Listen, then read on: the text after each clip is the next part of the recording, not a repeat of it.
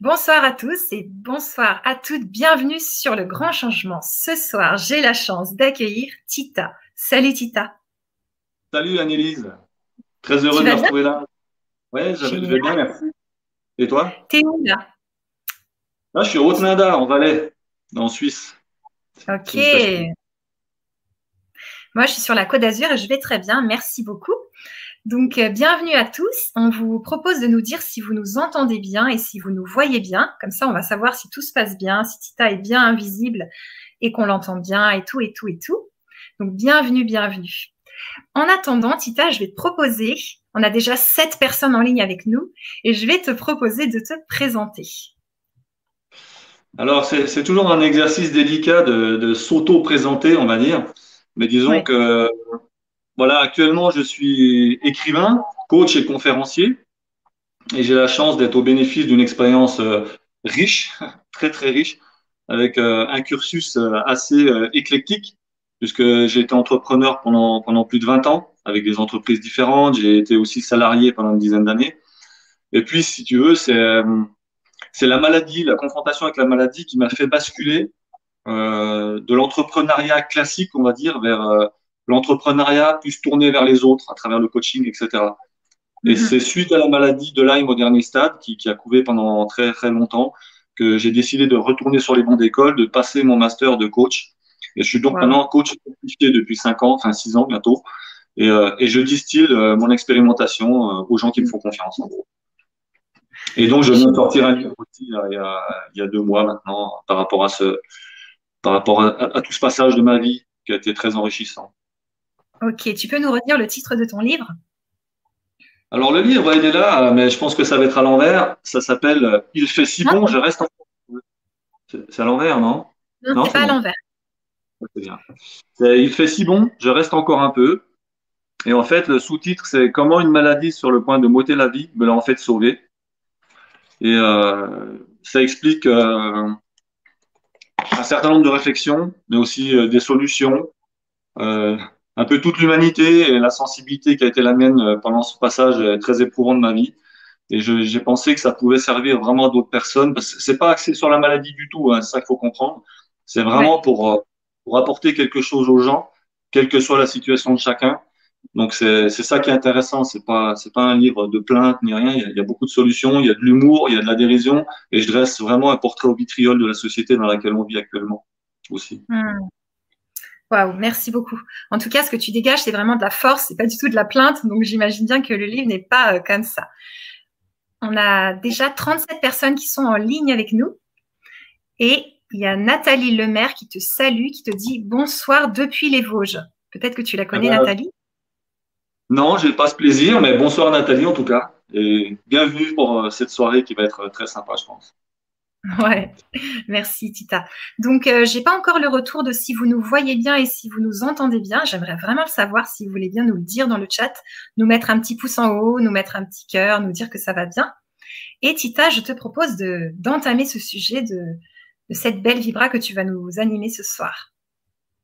Alors, bah, comme vous le savez tous, hein, le, sujet, euh, le thème, on va dire, hein, c'est comme ça qu'on appelle ça, le thème de cette Vibra conférence, c'est la, la résilience et le changement. Alors pourquoi, pourquoi ce thème hein, Il y en a tellement, on aurait pu faire sur n'importe quel thème. Pourquoi j'ai choisi ce thème? Parce que je pense qu'aujourd'hui, peut-être plus que d'autres jours ou d'autres périodes, c'est vraiment le moment de se poser certaines questions par rapport à ce qui arrive avec euh, cette histoire de, de, la Covid, puisqu'il il paraît qu'il faut dire la Covid. Et euh, ouais, j'ai entendu ça. j'ai trouvé très intéressant et très humoristique. Il y a quelqu'un qui a dit en fait, dès qu'il y a quelque chose qui pose un problème, on lui donne un nom féminin, donc ça devient la Covid. Ouais, c'est gonflé, moi ça me convient pas, hein. je, vote non. Petite pointe d'humour, j'ai trouvé ça assez marrant. Donc enfin bref, mais disons que c'est vrai qu'on entend énormément parler de résilience, de changement, et, on se pose des questions. Qu'est-ce que c'est déjà réellement? Donc ça, c'est déjà la première question. Quelle est la définition de la résilience? En fait, la résilience, si on, si on résume ça synthétiquement, c'est la capacité qu'on a à triompher de, certains traumatismes. Et avant tout, c'est plutôt basé sur le physique. En psychologie, la résilience, c'est Boris Cyrulnik qui a vraiment développé ce thème-là. C'est au départ pour définir quelque chose chez l'enfant. Et puis, on a approprié ça après à l'adulte. Et c'est devenu la résilience que tout le monde connaît, qui est, on va dire, symboliquement, la capacité qu'on a à, à sortir d'une situation dans laquelle on est mal, dans laquelle on a vécu un traumatisme quel qu'il soit, que ce soit une maladie, une séparation, la perte d'un travail, euh, qu'importe, et on arrive à basculer. Alors pourquoi justement avoir choisi ce, ce thème de résilience et changement? Parce que pour moi, c'est le changement est indissociable de la résilience. Ils vont de pair. Okay. Pourquoi? Parce que pour sortir d'une zone traumatique, on est obligé d'opérer un changement. Et le changement, la définition du changement, c'est juste l'action, c'est le fait de changer, de modifier quelque chose à partir de passer d'un état à un autre. C'est ça la définition du changement. Donc, c'est exactement ce que va pouvoir euh, générer la résilience. Donc, ça veut dire que quand on entame un phénomène de résilience, il y a forcément un changement derrière. Sinon, on reste ancré dans la situation qui ne nous plaît pas. D'accord? Ça, c'est le premier point à comprendre. Et ce qu'on va aborder un peu plus loin, c'est de quelle manière on peut arriver à utiliser cette capacité de résilience pour amorcer ce changement. Alors, il existe un certain nombre de choses. Tout ce que je vais dire aujourd'hui, tout ce que je dis ce soir, je fais toujours une petite mise en garde. Tout ce que je dis, ce que je distille est en relation avec mon expérimentation personnelle. Ça veut dire que c'est le fruit de ce que j'ai testé, de ce que j'ai appris, que ça soit de sources différentes, que ça soit par moi-même, etc., qu'importe. Mais ce sont des choses que j'ai testées, que je fais moi-même. Et ça, c'est important de le savoir. J'ai pour habitude, je ne parle pas de ce que je ne sais pas. Donc, euh, quand quelqu'un va me poser une question, si je ne sais pas, je vais dire, ouais, j'ai lu quelque chose là-dessus, mais j'ai pas essayé moi personnellement. Mm-hmm. Et ça, ça c'est quelque chose, j'insiste toujours dessus parce que je ne veux pas que quelqu'un puisse un jour dire, ouais, mais tu dis quelque chose que tu mets pas en application ou euh, tu m'as donné un jour un conseil, mais est-ce que toi tu l'as déjà fait? Euh, Non, non, mais j'ai lu que. Si c'est le cas, je le dis. D'accord. Mais jamais. Voilà, ça c'est très très important. Aujourd'hui, tout, tout ce que je vais dire, les quelques clés que je vais vous donner, que je vais partager avec vous, sont des clés que j'ai mis à exécution pour moi et qui ont fonctionné pour moi. Pour autant, je me garderai bien de dire qu'elles vont fonctionner pour toi, pour toi, pour toi, pour n'importe qui d'autre. Pourquoi? Parce qu'on est tous différents, parce que la situation qu'on vit est différente et parce que notre perception est différente. Et la perception, c'est ce qui va définir l'intégralité du contexte et de notre vie. Et ça, je vais y revenir plus loin parce que c'est une des clés de, de l'engagement qu'on peut prendre dans la vie. Mm-hmm. euh, il faut savoir que euh, lorsque quelqu'un est dans un état qui se rapproche d'une résilience, c'est qu'il vit un traumatisme. D'accord? Donc ça veut dire que on est dans une situation inconfortable, on a eu euh, ben, quelque chose qui va pas, comme on l'a dit tout à l'heure, les exemples ne manquent pas. Pour se sortir de ça, il y a des endroits où on peut se réfugier, qui sont des endroits physiques comme des endroits euh, mentaux, émotionnels, etc. Par exemple, euh, en psychologie, euh, on utilise énormément le déni, la rêverie, l'intellectualisation, l'abstraction, l'humour. Tout ça, ce sont des mécanismes de résilience. C'est ce qu'on appelle des mécanismes. Donc, il y a des gens, ils vont utiliser le déni pour utiliser la résilience et amorcer ce changement. D'autres personnes vont intellectualiser la situation pour pouvoir la passer, l'accepter, etc. Donc, une fois de plus, il n'y a pas de solution universelle à rien. C'est très, très dépendant du contexte, de qui on est, de ce qu'on vit à cet instant-là. D'autres vont se réfugier dans la rêverie, euh, euh, dans l'humour, euh, qu'importe. Mais chacun va aller chercher ce qui va lui correspondre au moment où il va devoir vivre ça. Ça, c'est très important aussi à, à garder en soi. C'est qu'il n'y a pas, moi, je donne jamais une règle en disant, voilà, tu veux t'en sortir, voilà comment faut faire. Non. Il faut, il faut que chacun trouve ce qui va lui correspondre. Ça, c'est fondamental. Il n'y a pas un tableau noir où c'est marqué, voilà, dans tel cas de figure, tu vis telle situation, il faut faire ci, il faut faire ça, il faut faire ça. Ça, ça marche pas, c'est pas vrai. Il y a des choses qui marchent pour des personnes, d'autres choses qui ne marchent pas pour d'autres personnes. Mm-hmm. Moi, j'ai fait des choses qui ont même marché à un moment donné et qui aujourd'hui, par rapport à mon contexte, à qui je suis aujourd'hui, ne fonctionnent même pas avec moi. Ça aussi, il faut, il faut, ça, il faut bien le comprendre, il faut bien l'accepter. C'est que ce qu'on a fait à un moment donné peut ne plus nous correspondre à un autre moment donné. À un instant T, ça va nous satisfaire, ça va fonctionner, mais après, on a changé, on a évolué, et à un instant T prime, ce qu'on a fait ne marche plus. Donc ça, c'est pour tout dans la vie, dans toutes les sphères de la vie. Et la résilience et le changement, ça n'échappe pas à la règle. Moi, je vais vous lire 14 points que j'ai ressortis qui vont vous permettre peut-être de trouver justement à travers ces points des choses qui vont vous aider si vous vivez une situation, si tu vis une situation qui ne te plaît pas, inconfortable, quelle qu'elle soit, qui va peut-être te permettre d'amorcer un changement. Mais avant de te les lire, je veux juste que tu saches que moi, j'ai vécu, ce que j'explique à travers mon livre, c'est que j'ai vécu une période très très dense pendant plusieurs décennies de ma vie, où j'ai perdu des êtres proches, où j'ai perdu mon frère, mon père, ma mère, etc. Et la succession de chocs émotionnels a fait que la maladie s'est développée après en moi. Et le fait que je ne vivais pas une vie en accord avec celle que j'étais censé vivre, celle qui correspondait dans mon cœur, a fait que je me suis retrouvé bloqué par la maladie à un moment donné. Donc c'est important de comprendre aussi que la maladie devient le mal à dit. Le mal vient nous dire quelque chose à travers notre corps, à travers notre esprit, parce qu'on ne change pas ce qui devrait l'être. Donc avant d'en arriver à un état de changement et de résilience, il est important de comprendre que si on n'est pas heureux, si quelque chose nous bouscule, c'est qu'on doit changer quelque chose. Pour autant, ce changement, des fois, il n'est pas forcément radical.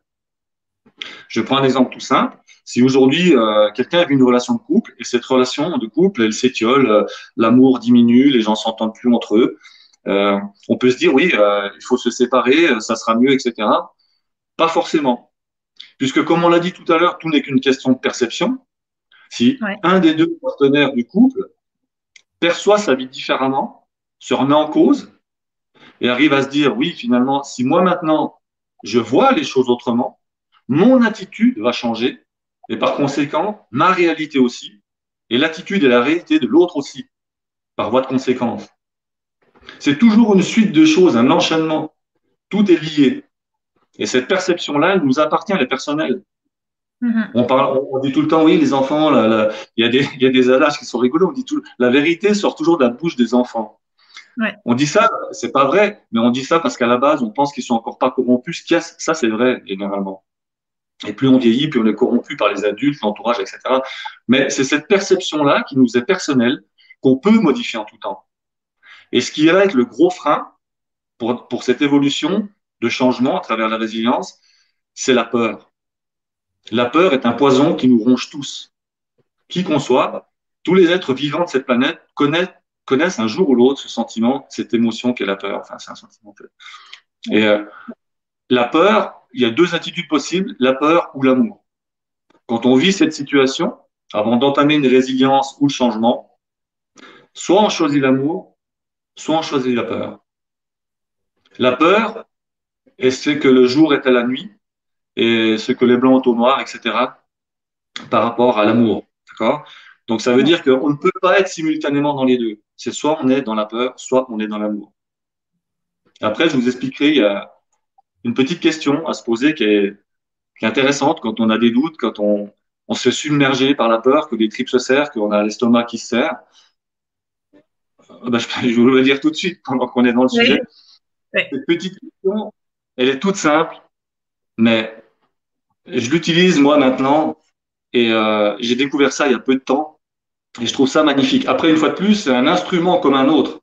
Il y a plein mhm. d'instruments différents. Chacun doit trouver le sien, celui qui lui plaît, celui qui lui correspond. Mais aujourd'hui, à l'instant où je vous parle, quand je me sens mal, quand j'ai un doute, quand j'ai envie de médire sur quelqu'un, quand je me sens submergé par un sentiment négatif, noir, etc., une émotion euh, euh, négative, paralysante, je m'arrête, je respire et je me pose cette question. Que ferait l'amour Ok. À ma place? je me dis, voilà. Là, je suis en train de penser à ça. J'ai de la rancœur pour ci. Euh, je pense à un tel ou à un tel. Il s'est passé quelque chose qui va pas bien. Je me recentre, je m'arrête. Je suis dans la rue. J'ai fait ça encore tout à l'heure dans la rue. Je me dis, voilà.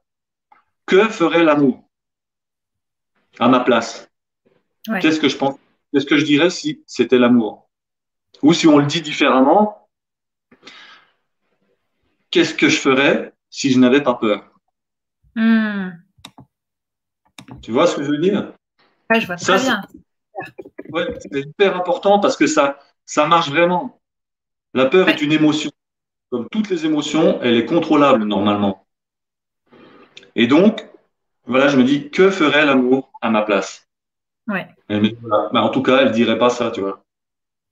L'amour dirait pas ça. Elle, elle serait pas.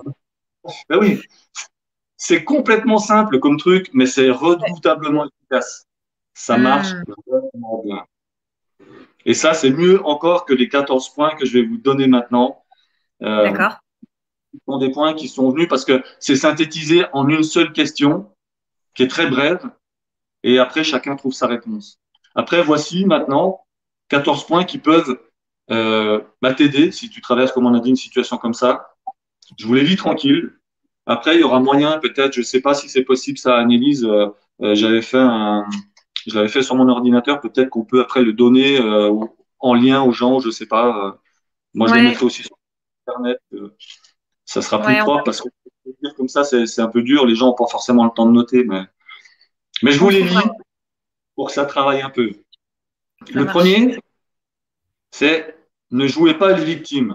Au contraire, ne joue pas. Vous moi, je tutoie toujours les gens. Donc, ne joue pas les victimes, bien au contraire. C'est vrai que généralement, on a tendance à se complaire dans un rôle de victimisation parce que ça nous permet de nous valoriser et on pense qu'on va exister à travers ça. C'est très délicat d'ailleurs. J'ai rencontré ce problème-là à travers la maladie aussi.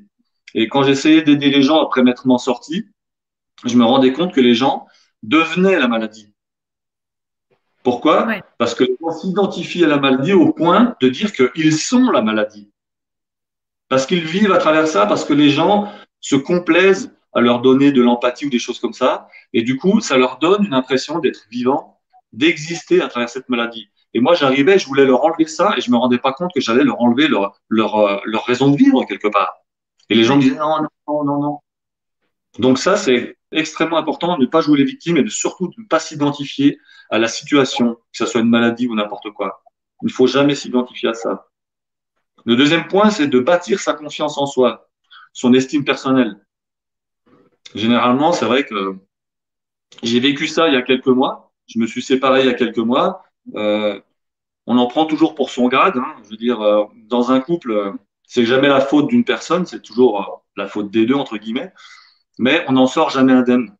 Donc, euh, comme tout le monde, j'ai dégusté aussi. Aujourd'hui, je, je vois les choses différemment parce que j'ai la chance d'avoir certains outils, d'utiliser des outils, puisque c'est aussi mon métier. Mais, euh, mais je constate que c'est souvent très difficile pour la plupart du, temps, pour les gens, parce que on se sent diminué, on perd sa confiance en soi, parce qu'on dit, ouais, mais euh, on se sent coupable, ouais, mais c'est parce que je suis pas assez bien, c'est parce que si, c'est parce que ça. Donc ça, c'est très important, il faut rebâtir sa confiance en soi. Pour ça, il faut être optimiste, voir le bon côté des choses. Donc le verre à moitié plein plutôt qu'à moitié vide. Hmm. Il faut trouver des buts dans sa vie, lui trouver un sens aussi. C'est vrai qu'après, si on est trop en train de tourner sur soi-même, euh, on a tendance à ressasser toujours la même chose. Euh, c'est pas très bon non plus. Donc, on va amplifier, déformer le phénomène. On va toujours trouver quelqu'un dans son entourage qui va venir donner un petit coup de main pour euh, faire d'une colline une montagne et d'une montagne un Everest. Donc ça, c'est extrêmement important aussi. Cinquième point, il faut être flexible et enthousiaste face au changement. Alors, c'est facile à dire, quand on est au fond du coup euh, ou à l'entrée du tunnel, c'est difficile de se sentir enthousiaste face au changement. J'ai assez donné. Ah oui. Donc c'est pareil. C'est des, des, choses vraies, mais c'est toujours difficile à mettre en pratique, surtout quand on est seul. Oui.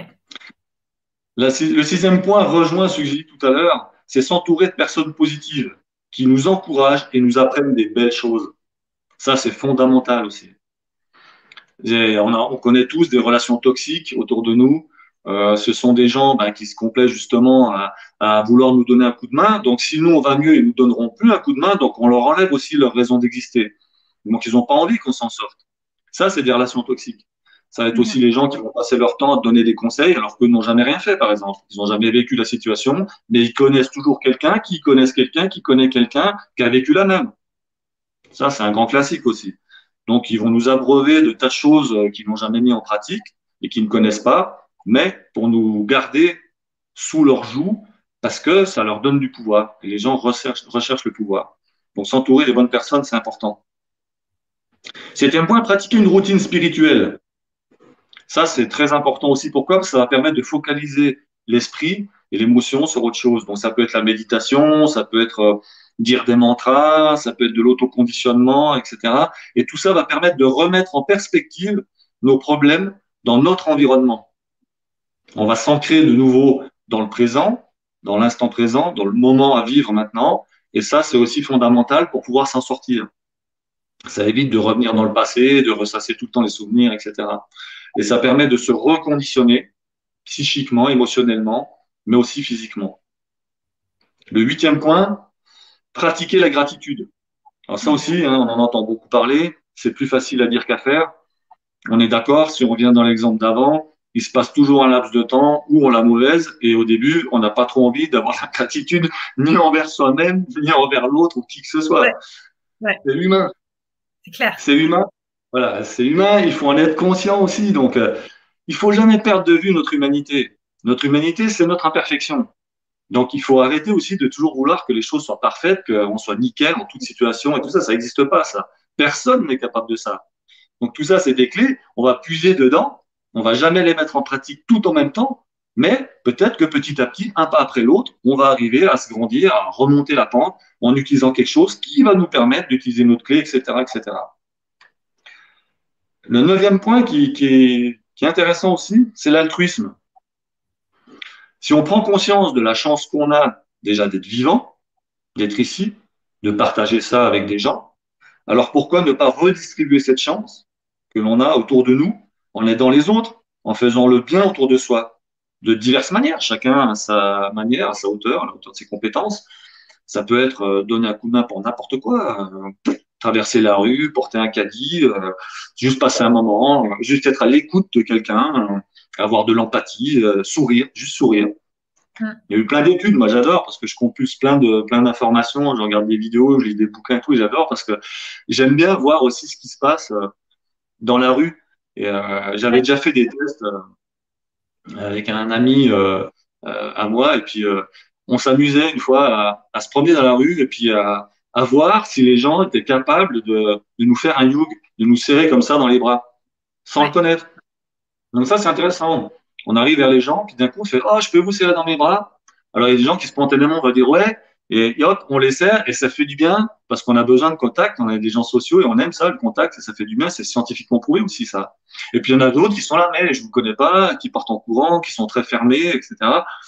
Donc, c'est assez intéressant de voir euh, la réaction des gens comme ça à chaud par rapport à, quelque chose qu'on va donner gratuitement, mais qui est juste du plaisir et du bonheur, quoi. Ou un sourire on croise quelqu'un dans la rue, le simple fait de sourire ou, euh, de faire un regard comme ça. Il y a des fois des gens, ils sont comme ça. Donc, ça permet aussi de voir les gens qui sont bien dans leur peau, les gens qui sont mal, ceux qui sont dans la réflexion ou pas, ceux qui sont ouverts ou un peu moins. C'est sans, sans forcément juger. C'est pas un jugement négatif, mais c'est c'est juste euh, un constat quoi. On constate.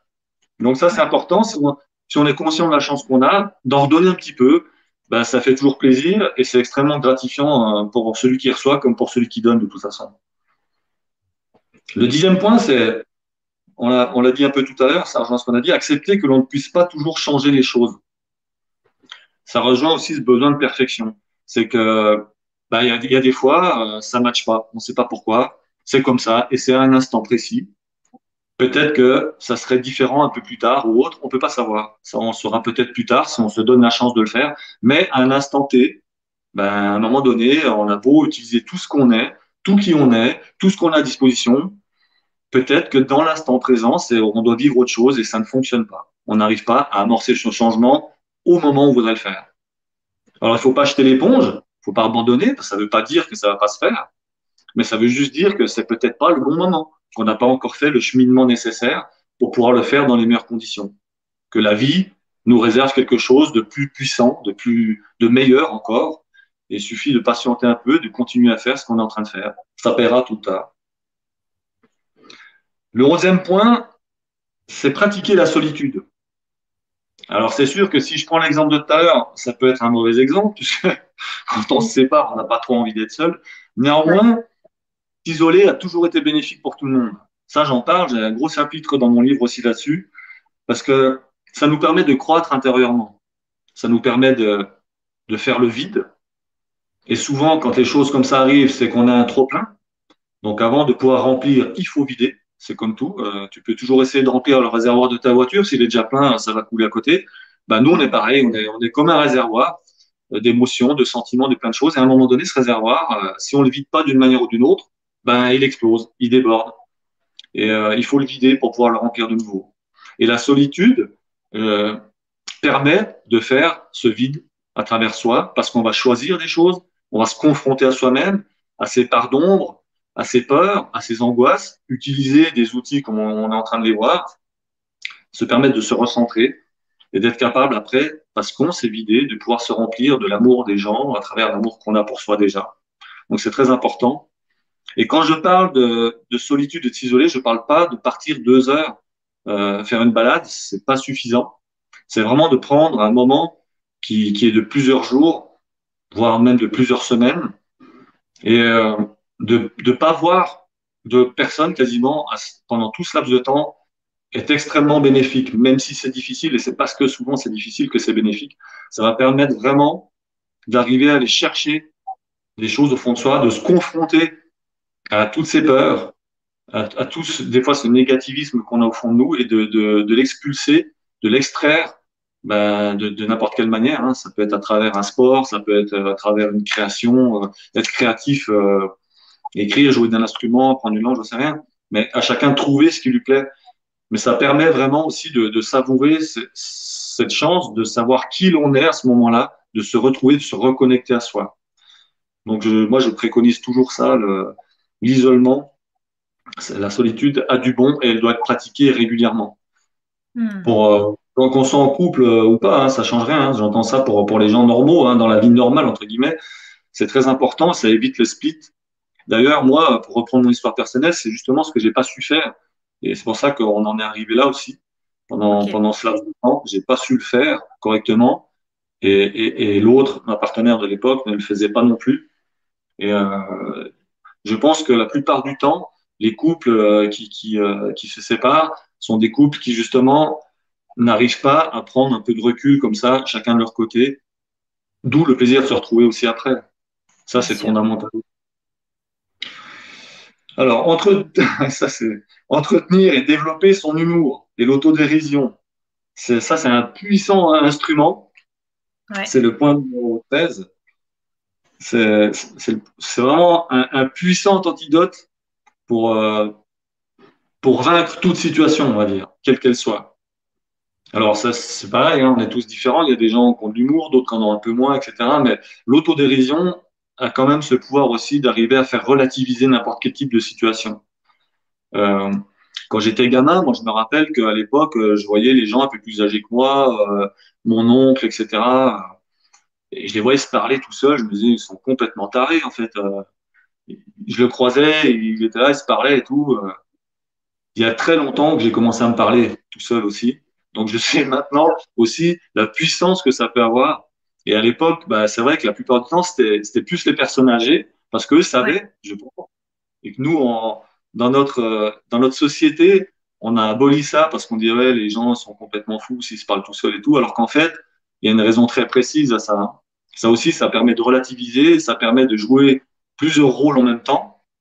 Quand on pète un câble ou un truc comme ça, ben, c'est exactement quand je dis on pose la question que ferait l'amour euh, à ma place? en fait, quand on parle de l'amour, c'est soi-même. On, dérive simplement euh, la personnalité sur quelque chose qui n'existe pas. Mais quand on se parle soi-même, on joue les deux personnages.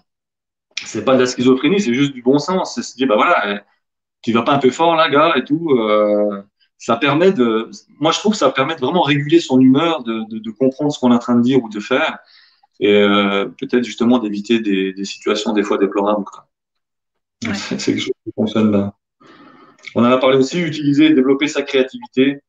On est tous co-créateurs, comme dit euh, Lilou Massé souvent, euh, mes co-créateurs. Et c'est vrai qu'on euh, est tous des co-créateurs de notre propre vie et de la vie de ceux qui nous environnent. Puisqu'aujourd'hui, même ce qu'on est en train de faire à travers ça, euh, là, cette Vibra-conférence avec toi, Annelise, toutes les personnes qui nous regardent, etc., qui vont voir cette vidéo-là, tout ça a un impact sur les gens. Et c'est très important de comprendre que tout ce qu'on va partager avec qui que ce soit va nous impacter d'une manière ou d'une autre. Même quand on dit non, moi, euh, ça, me, ça me glisse dessus, c'est pas vrai. Tout ce qu'on voit, tout ce qu'on entend, tout ce qu'on lit, tout ce qu'on touche nous impacte de la même manière. Et après, il y a des choses qu'on fait en même temps et l'impact est encore beaucoup plus fort. C'est comme ça, moi, j'explique aux gens aussi comment ils peuvent se reconditionner d'ailleurs en s'auto-conditionnant à travers euh, des choses qui ont un impact parce qu'on va le lire haute voix en l'écrivant, par exemple, des choses comme ça. Donc, l'impact est beaucoup plus important. Euh, ça, ce serait, c'est l'autre histoire, ça, c'est partie d'autre chose. Mais c'est, c'est quelque chose de très, très puissant aussi. Enfin, euh, le dernier point, le quatorzième, c'est, c'est accepter qu'une situation quoi, soit comme elle est. Ça va permettre ensuite d'entamer son changement. Parce que accepter ne veut pas dire se résigner. On va accepter quelque chose. Tout à l'heure, on a dit on va accepter euh, que ça puisse ne pas changer. Là, c'est pas le cas. Mais si on accepte la situation telle qu'elle est, dire ok, bon, c'est comme ça. C'est comme ça. J'ai fait ce que j'ai pu. J'ai donné le maximum. Ça plaît pas à tout le monde, mais c'est comme ça. C'est exactement ce que je fais maintenant. Cette Vibra conférence, je la fais en étant qui je suis. Je donne qui je suis. Ça va pas plaire à tout le monde. Je donne 100% de qui je suis. Même si ces 100% ils correspondent peut-être qu'à 10% de, de ce que les gens penseraient, ou pour un autre, ça va être 1000%, j'y peux rien. C'est comme ça. Mais si à la fin, je peux me dire, voilà, bah, j'ai peut-être merdé à des endroits, j'ai pas été super bien, mais c'est moi. J'ai été naturel, j'ai donné tout ce que j'avais dans le cœur, tout ce que j'avais dans le bide, alors je serai satisfait, même si personne n'est satisfait. Et c'est ça important. C'est ça qui compte le plus, finalement. Et si, après, alors, une personne dit, ouais, ça m'a parlé ce que tu as dit. Il y a un truc que tu as dit. Si j'avais parlé 18 heures d'affilée, il y a un truc que tu as dit. Pendant deux secondes, ça m'a touché. Ben, c'est génial. Ça me suffit. Donc, ça, c'est pareil. Faut... Hein tu vois ce que je veux dire. Ta phrase, faut, l'amour à ma place. Ça, c'est trop puissant comme phrase. Je vais la noter. C'est trop bien. quoi Je disais la phrase que tu as dite Que ferait l'amour à ma place? Là, pour moi, c'est, je vais l'écrire. C'est vraiment puissant, tu vois. Ouais, ça, c'est génial. Ça, c'est top. Après, dans les grands principes, on va dire, euh, qui, qui continuent ces 14 points, si on les développe un petit peu, il y a des choses qui, coulent sous le bon sens aussi. Mais ce bon sens-là, il est altéré quand on est mal. On a comme des œillères qui poussent au fur et à mesure et qui, qui rétrécissent notre champ de vision. Et si on n'est pas capable, à travers des gens, ça c'est d'ailleurs très important, d'être capable de demander de l'aide. Pendant des années et des années, des décennies complètes, j'ai tout fait tout seul. Les entreprises que j'ai montées pendant plus de 20 ans, j'ai tout créé tout seul, j'ai tout managé tout seul, j'ai tout fait tout seul. Et il n'y a aucune gloire à tirer de ça.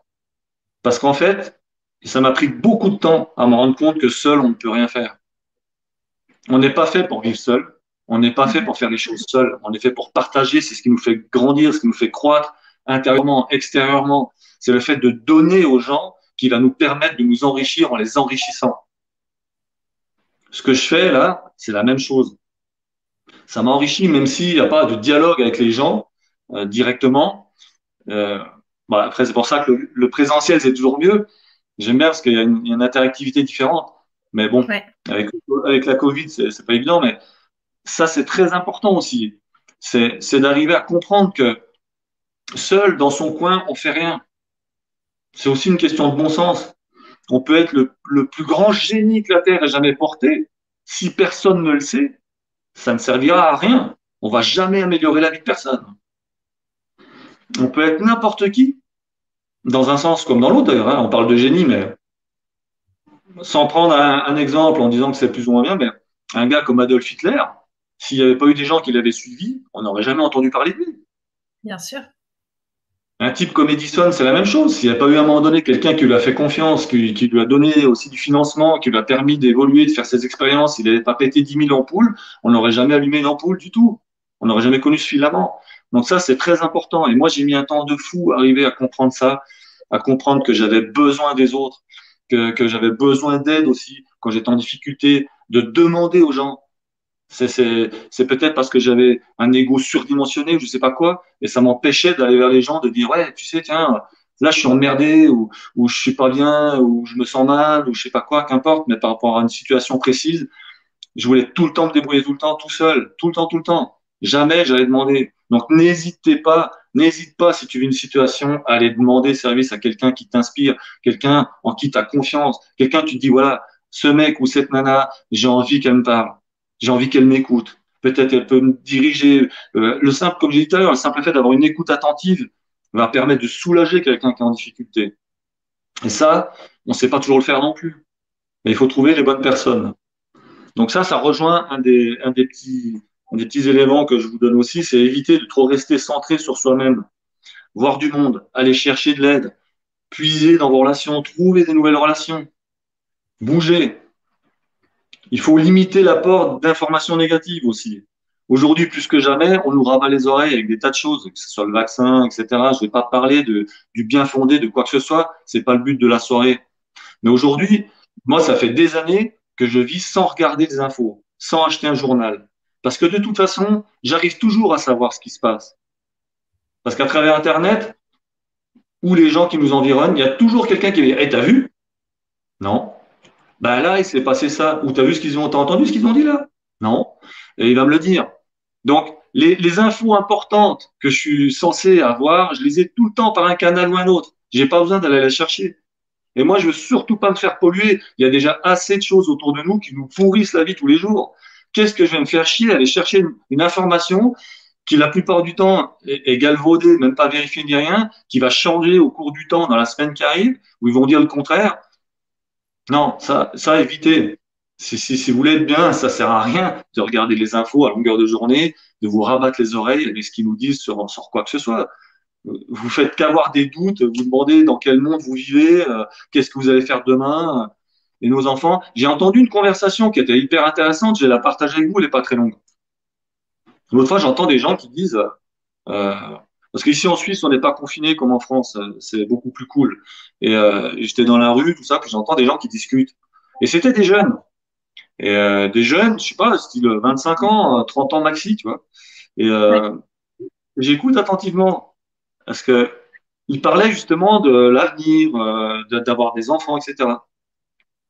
Et il y a une nana qui dit, euh, en tout cas, moi, euh, c'est clair que jamais je ferai des gamins. Hein. Alors j'écoute comme ça, je prête l'oreille. Puis ah bon, pourquoi sa copine lui dit il y avait des garçons, des filles. Hein? Ils commencent à parler entre eux. Puis il dit ben, parce que dans le monde dans lequel on vit, euh, on ne sait pas ce qu'on va faire demain. J'ai pas envie que mon gamin il soit malade, euh, etc.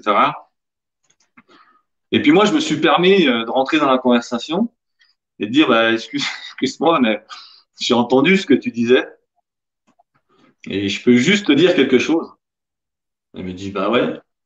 Je, dis, je comprends hein, tes doutes, tes peurs, les craintes que tu peux avoir par rapport à la situation qu'on vit. C'est clair que c'est c'est merdique, personne ne sait rien, on ne sait pas ce qui va se passer. Mais je dis, c'est dommage d'avoir un raisonnement comme le tien, parce que qui te dit que si tu avais un gamin, ça ne serait pas celui qui va tous nous sauver? Gros blanc. Hein? On dit, ouais. Dis qui te dit que c'est pas ton enfant qui a inventé un truc de ouf qu'on n'a même pas idée aujourd'hui, qui va révolutionner nos vies? Ou trouver un vaccin, je ne sais pas quoi, ou qu'importe, mais inventer quelque chose qui va arranger la vie des gens. Ah ouais, j'avais jamais pensé à ça, qu'elle me dit. Je dis, pas maintenant, tu y penseras. Donc c'est ça, c'est, c'est toujours une question de perspective et de perception. C'est soit on prend le risque de dire, OK, je suis ici, je suis vivant, je fais ce que je suis censé faire, je vis, je profite de la vie, je donne la vie, je transmets la vie, euh, je fais ce que je peux, en sachant que ben, tes limites à toi sont pas forcément les limites de quelqu'un qui va, qui va naître ou des autres personnes, et les, les potentialités non plus. Tout est possible, dans tous les sens, dans le bon comme dans le mauvais. Et tant qu'on sera nombreux à penser ça, on pourra changer les choses. Si maintenant on pense le contraire, on est fini, quoi. C'est même pas la peine. On se tire tous une balle. On fait un suicide collectif massif et on, s'éteint de la planète et c'est réglé. Mais moi, j'ai pas envie de vivre la peur au bide comme ça et tout. À quoi parler, à quoi bon parler de résilience et de changement si on est tous à faire dans le froc tous les matins se réveillant parce qu'on se fait pourrir, parce qu'on entend des trucs, parce qu'on ne sait pas ce qu'on va devenir, parce qu'on ne sait pas ce qu'ils vont encore inventer, qui va nous tomber sur le coin de la tronche, ça sert à quoi tout ça? À rien. Donc aujourd'hui, il faut voir les choses d'un autre côté. Il faut arriver à se dire, ouais, non, on, on, va faire comme on a toujours fait, on va se démerder, puis on va s'en sortir, puis c'est tout, puis on va s'adapter. C'est quand même le propre de l'homme de s'adapter, non? Alors voilà, il faut faire ça.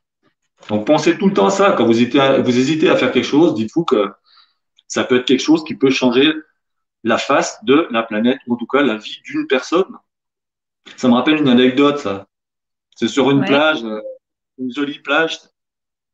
T'as un, petit gamin tu sais, à l'époque où les tortues font la ponte, euh, elles pondent des, milliers d'œufs comme ça, et puis après qu'ils aient éclos, les petits ils partent à l'eau le plus vite possible, mais t'as as tous les oiseaux qui passent et puis qui, qui les chopent en tant que prédateurs et qui les gobent, quoi.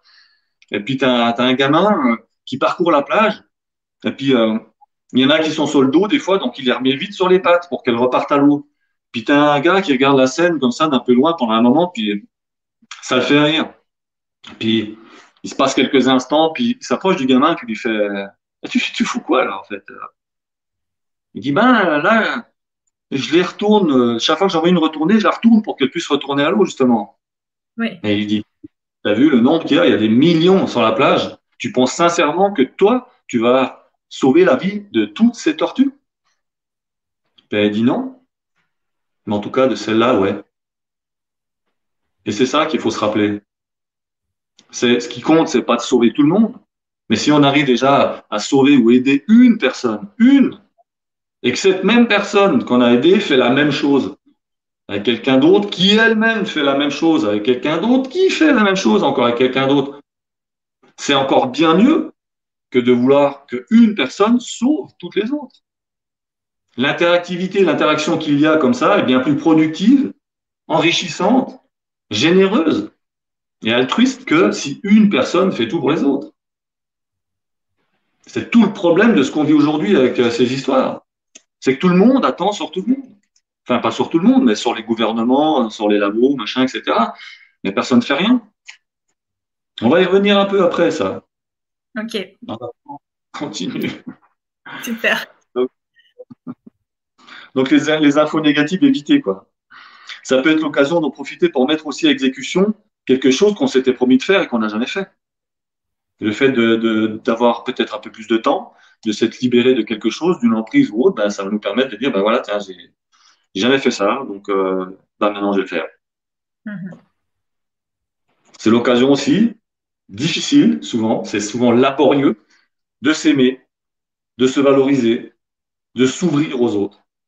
Ça rejoint ce qu'on disait tout à l'heure dans les 14 points, c'est redorer aussi son blason, commencer par s'aimer soi-même.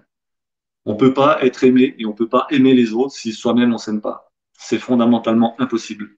Ça ne marche pas. Dans la durée, ça marche pas. La relation est tronquée. Même la relation à soi-même est tronquée. Et ça ne fonctionne pas, ça marche pas. Ce qui est important de faire, c'est son bilan aussi. C'est des occasions de faire son bilan. Quand on vit des moments comme ça, faire le bilan de sa vie, sans se juger négativement, mais euh, avec le plus de justesse et d'objectivité possible, arriver à être capable de se dire, bah voilà, j'ai merdé. Été le roi des cons. Vraiment, été le roi des cons. Mais ça va changer. Parce que je ne suis pas un con parce que je ne suis pas un con. Ça m'a pas empêché de l'être à un moment donné, mais je ne suis pas comme ça, ou je ne suis plus comme ça. Et à partir de maintenant, voilà comment ça va être. Et se fixer une stratégie, se fixer des buts à atteindre, et pouvoir avancer dans ce bon sens, au lieu de se lamenter tout le temps. Éviter les relations toxiques, on en a parlé. C'est l'occasion de décider de ce que l'on veut vraiment à partir de maintenant et de, ce, de qui l'on veut être aussi qu'est-ce qu'on veut, qui on veut être. Tout ça, c'est des moments charnières. Chaque fois qu'on vit un moment comme ça dans sa vie, c'est un moment d'une puissance phénoménale. C'est aussi souvent un moment d'une dureté extrême. Mais c'est un carrefour. C'est toujours un carrefour. Ça n'arrive jamais, jamais au hasard. C'est toujours le moment où on doit prendre une décision pour amorcer quelque chose, pour aller dans une nouvelle direction, pour conforter quelque chose qu'on avait peut-être déjà entamé auparavant, qu'importe. Mais c'est un moment où on doit se poser des questions, les bonnes questions, et trouver les bonnes réponses. Et se dire, ben voilà, éviter de retomber les schémas. Voilà, qu'est-ce que j'ai fait qui n'allait pas? Comment je m'y suis pris? Pourquoi ça s'est passé comme ça? Qu'est-ce que je peux changer? Qu'est-ce que je peux faire de mieux aujourd'hui? Et se dire que voilà, c'est pas parce qu'on a fait quelque chose qui n'allait pas que ça n'ira pas demain. Parce que si ça va déjà aujourd'hui, demain, ça ira aussi. Et travailler sur l'instant présent, ça, c'est très important aussi. C'est là qu'il faut mettre en place un plan d'action, une stratégie afin d'y parvenir. Ne pas hésiter à se faire aider, on en a parlé. Ne pas chercher à être parfait, on en a parlé aussi. Comme on l'a dit tout à l'heure, le changement, c'est avant tout intérieur. Moi, j'incite toujours les gens, parce que je me suis rendu compte, dans mon expérience personnelle et dans celle de, des personnes que j'ai analysées, que ce soit autour de moi ou même plus loin, qu'il y a des, des facteurs euh, aggravants, dans le bon sens du terme, qui peuvent aider euh, une résilience et, et, amorcer un changement beaucoup plus vite. C'est par exemple de pour, pour sauter un step, un pas, on va se dire, ben voilà, en même temps que ce changement intérieur se produit, redescendre du mental au niveau du cœur, c'est arriver à se dire, ben voilà, je veux être aujourd'hui différent de qui j'ai été hier.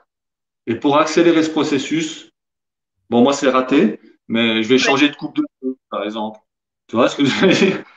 Changer de coupe de feu, refaire une garde-robe, euh, faire quelque chose qui se voit aussi extérieurement, que ça soit physiquement ou matériellement, c'est c'est dire ben voilà aujourd'hui j'amorce un changement et voilà je me refais une tête euh, je me refais ma garde-robe je, je, je, vais faire quelque chose qui va se voir dehors. Et le fait de se voir après dans le miroir comme ça ça va nous inciter à, à, à continuer dans cette direction en disant bah, c'est cool. Voilà là le passé c'est c'est plus moi d'avant maintenant là c'est moi aujourd'hui. Aujourd'hui ça c'est moi c'est ma tronche. Et parce que j'ai une nouvelle tête j'ai de nouvelles convictions j'ai une nouvelle force j'ai de nouveaux objectifs et je continue ma vie d'une nouvelle manière. Et à partir de là, les choses, elles évoluent, elles avancent beaucoup plus vite que si on reste tout le temps pareil, que si on fait toujours la même chose, que si on côtoie toujours les mêmes gens, etc., etc. Il faut trouver ce qui nous correspond, ce qui nous, ce qui nous parle au fond de notre cœur. Mais voilà, ça c'est le moment, c'est le moment que ça change. Quoi. Ça, il faut que ça, mm-hmm. il faut que ça change. Et trouver ça, chacun doit trouver ça.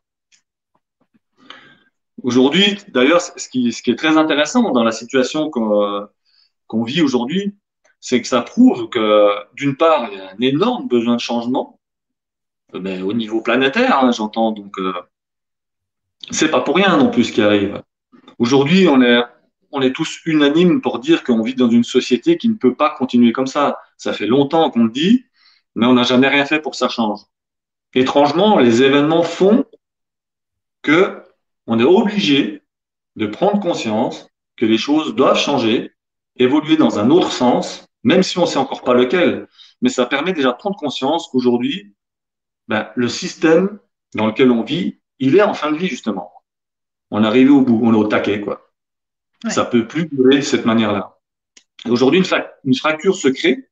Il y a d'un côté les gens qui disent c'était mieux avant, vivement que ça revienne comme avant, vivement qu'on puisse refaire la même chose, et ceux qui prennent conscience que ça ne sera plus jamais comme avant et qu'il ne faut surtout pas que ça soit comme avant, mais qu'il faut que ça aille dans, dans, un sens différent et qui petit à petit, en réfléchissant, en grattant, en partageant, en s'unissant, on va réussir à créer quelque chose qui va être différent, qui va correspondre à qui on est aujourd'hui, tant économiquement que spirituellement, que physiquement, que dans tous les secteurs et toutes les sphères de la vie de tout le monde. Ça va pas se faire forcément en claquant des doigts, ni en cinq minutes, mais on voit aujourd'hui et, et, les histoires de confinement en France et ailleurs ont permis aussi à plein de gens d'en prendre conscience et de réaliser que c'était possible. Parce qu'il y en a plein qui se sont dit, mais en fait, tous les jours, j'allais au boulot pour que dalle. Ouais. Puisque je peux le faire chez moi. Et, et, et dès ce que je vais en 8 heures, je le fais en 3 heures depuis chez moi. Chelou quand même, chelou quand même le truc. Et, du coup, on prend conscience, on se dit, ouais, en fait, c'est possible de vivre autrement. C'est possible de travailler autrement. Hein Donc, ça amène une réflexion. C'est la contrainte qui fait ça. Si on leur avait laissé le choix, jamais ça se serait passé. On aurait dit aux gens, voilà, vous faites ce que vous voulez. Mais euh, voilà, décidez. Euh, si vous pensez que c'est mieux de continuer comme ça, faites-le. Si vous pensez que c'est comme ça, bah, faites-le aussi, puis on verra bien. Oui, il y a une partie de la population qui aurait fait. la plupart du temps, les gens, ben non, moi, j'ai pas envie que ça change. Pourquoi Résilience et changement? Le changement terrorise l'être humain en même temps qu'il l'attire. Tout le monde est attiré par le changement. Tout le monde veut que ça change. Mais tout le monde a peur de ce changement. On a peur de perdre ce qu'on a, qu'on considère comme acquis. On a peur de la nouveauté. On a peur d'être jugé. On a peur d'avoir peur, etc., etc., etc. Pareil, j'en ai un chapitre comme ça dans le livre parce que j'ai étudié ça dans tous les sens. Je l'ai vécu plein de fois. Et on est tous pareils. C'est humain. C'est juste lié à notre manière de fonctionner. Donc, il faut. Comme toi, tu es un spécialiste du changement. J'aimerais beaucoup que tu nous parles un petit peu des ateliers que tu vas nous proposer sur le grand changement. Justement, c'est le bon titre pour toi, le, nom de la chaîne. Carrément. Donc, j'aimerais bien que tu nous parles de ces, de ces trois ateliers qu'on va vivre ensemble. Et je vais mettre le lien d'achat pour les personnes dans le chat. Parce que toi, tu connais bien le changement, tu as traversé des choses difficiles, la maladie, euh, les deuils, comme tu disais. Donc, tu sais de quoi tu parles et tu es coach pour accompagner les gens. Et on va avoir la chance en ligne de vivre euh, des changements parce que ça peut vraiment changer des choses en nous, c'est ça? Oui. Alors déjà, il faut savoir un truc, c'est que le changement, il est permanent. J'ai vécu, mais je vis encore, à l'heure où je te parle, des changements. Des, je, peux même parler de bouleversements euh, et, je pense que ça sera comme ça euh, tout au long de ma vie.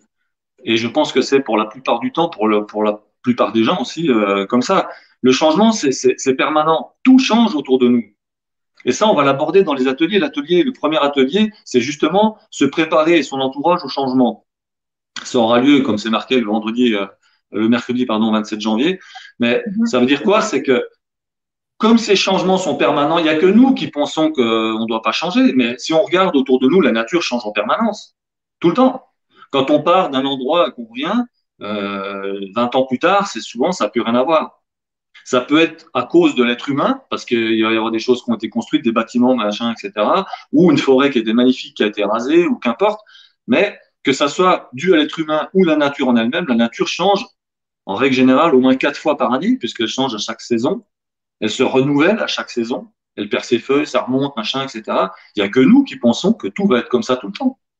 Donc tout ça, malgré, bah ça c'est pareil, c'est culturel, hein, c'est très spécifique à notre société euh, occidentale. Après, il y a, d'autres sociétés où on voit ça d'une autre manière, c'est un peu plus axé sur le spirituel, etc.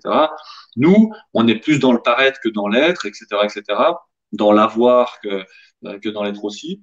Mais euh, quand on veut amorcer un changement, qu'on prend conscience de ça, que ce soit volontaire ou non, c'est-à-dire que ce soit les circonstances qui nous amènent à un état de résilience parce que ça ne peut plus durer et donc d'amorcer un changement, ou que ça soit une démarche volontaire en disant voilà, moi, aujourd'hui, je suis, j'ai pas de cata, je suis bien, globalement, je suis bien dans ma vie. En gros, je suis dans ma zone de confort, mais justement, je commence à m'ankyloser, j'aimerais que les choses changent. Quelque part, la démarche, c'est la même. Sauf que quand quelqu'un fait cette démarche volontairement, euh, le changement se passe plus en douceur et est souvent plus rapide. Ça, c'est deux facteurs principaux qui font une grosse différence parce que justement, le fait d'être volontaire, il y a une conscience derrière, donc on va mettre beaucoup plus à exécution, on sera plus à l'écoute aussi de soi-même et de ce qui nous environne, donc ça va permettre de mettre les actions en place beaucoup plus rapidement.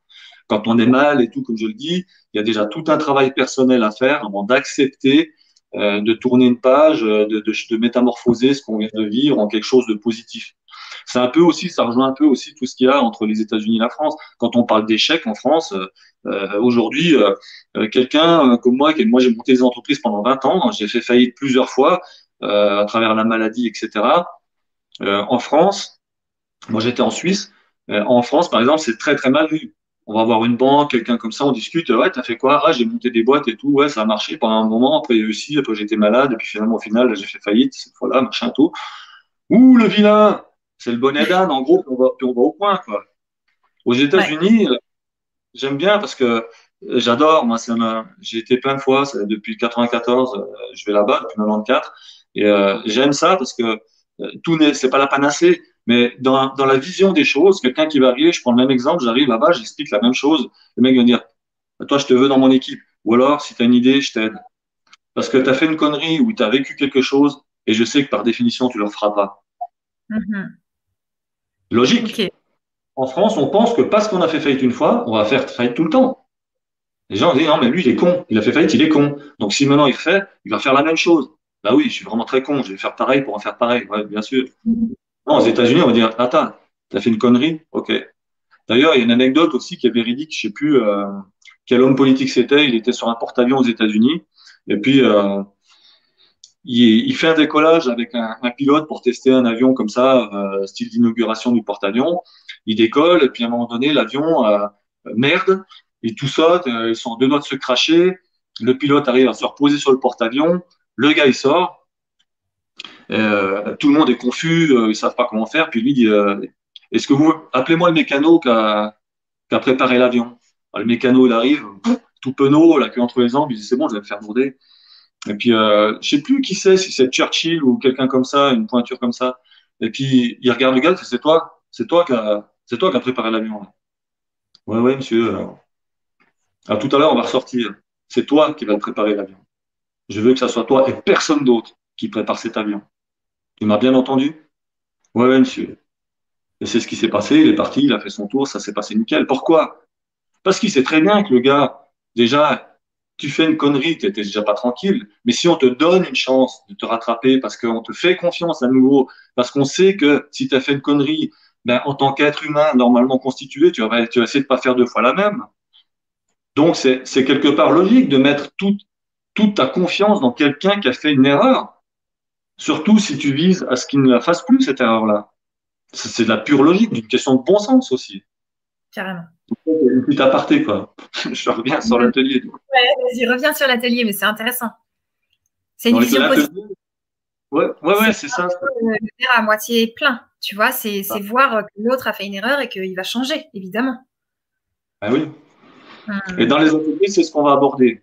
On va aborder ça. Le premier, donc, euh, on pense souvent que quand on va faire un changement, il suffit d'arriver, de décider et d'amorcer ce changement-là. Mais on oublie un élément extrêmement important qu'est l'entourage. Et avant tout, soi-même. Ça veut dire quoi? C'est que quand on va amorcer le changement, dans le mot changement, ça vient du verbe changer. Donc, on va changer. Et a fortiori, si c'est une démarche volontaire. Qu'est-ce qui va se passer? Déjà, est-ce que nous, on est prêt à changer? Soi-même, en amorçant ce changement, est-ce qu'on s'est déjà posé la question, suis-je prêt à changer? Ou est-ce que je me complais Ou est-ce que je m'aime Ou est-ce que je suis bien comme ça? On a pris la décision de le faire, mais pour autant, on n'est pas souvent conscient que notre image extérieure et intérieure va se métamorphoser. Ça peut être déstabilisant si on ne sait pas s'y préparer. Et encore plus déstabilisant et souvent avec des conséquences désastreuses, notre entourage très proche, les gens qu'on affectionne particulièrement, si on ne les prévient pas, si on n'amène pas ça d'une certaine manière, ça peut paralyser, voire anéantir euh, ce changement et même notre propre volonté d'y parvenir. Donc le premier atelier, il est basé là-dessus. De quelle manière on va parvenir d'abord à se préparer soi-même et après à préparer les gens qui nous entourent, à nous épauler ou en tout cas à ne pas nous dissuader de notre propre choix.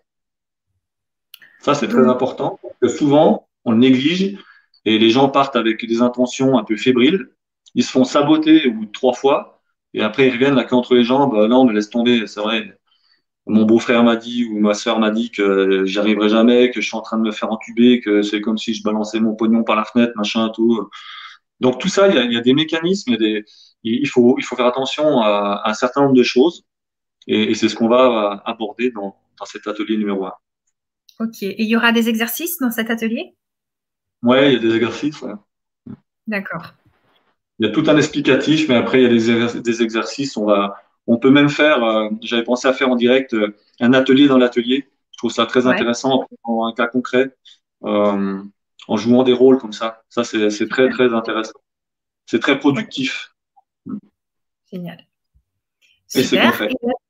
Ouais, c'est concret. L'atelier 2, alors, qu'est-ce qu'on va faire?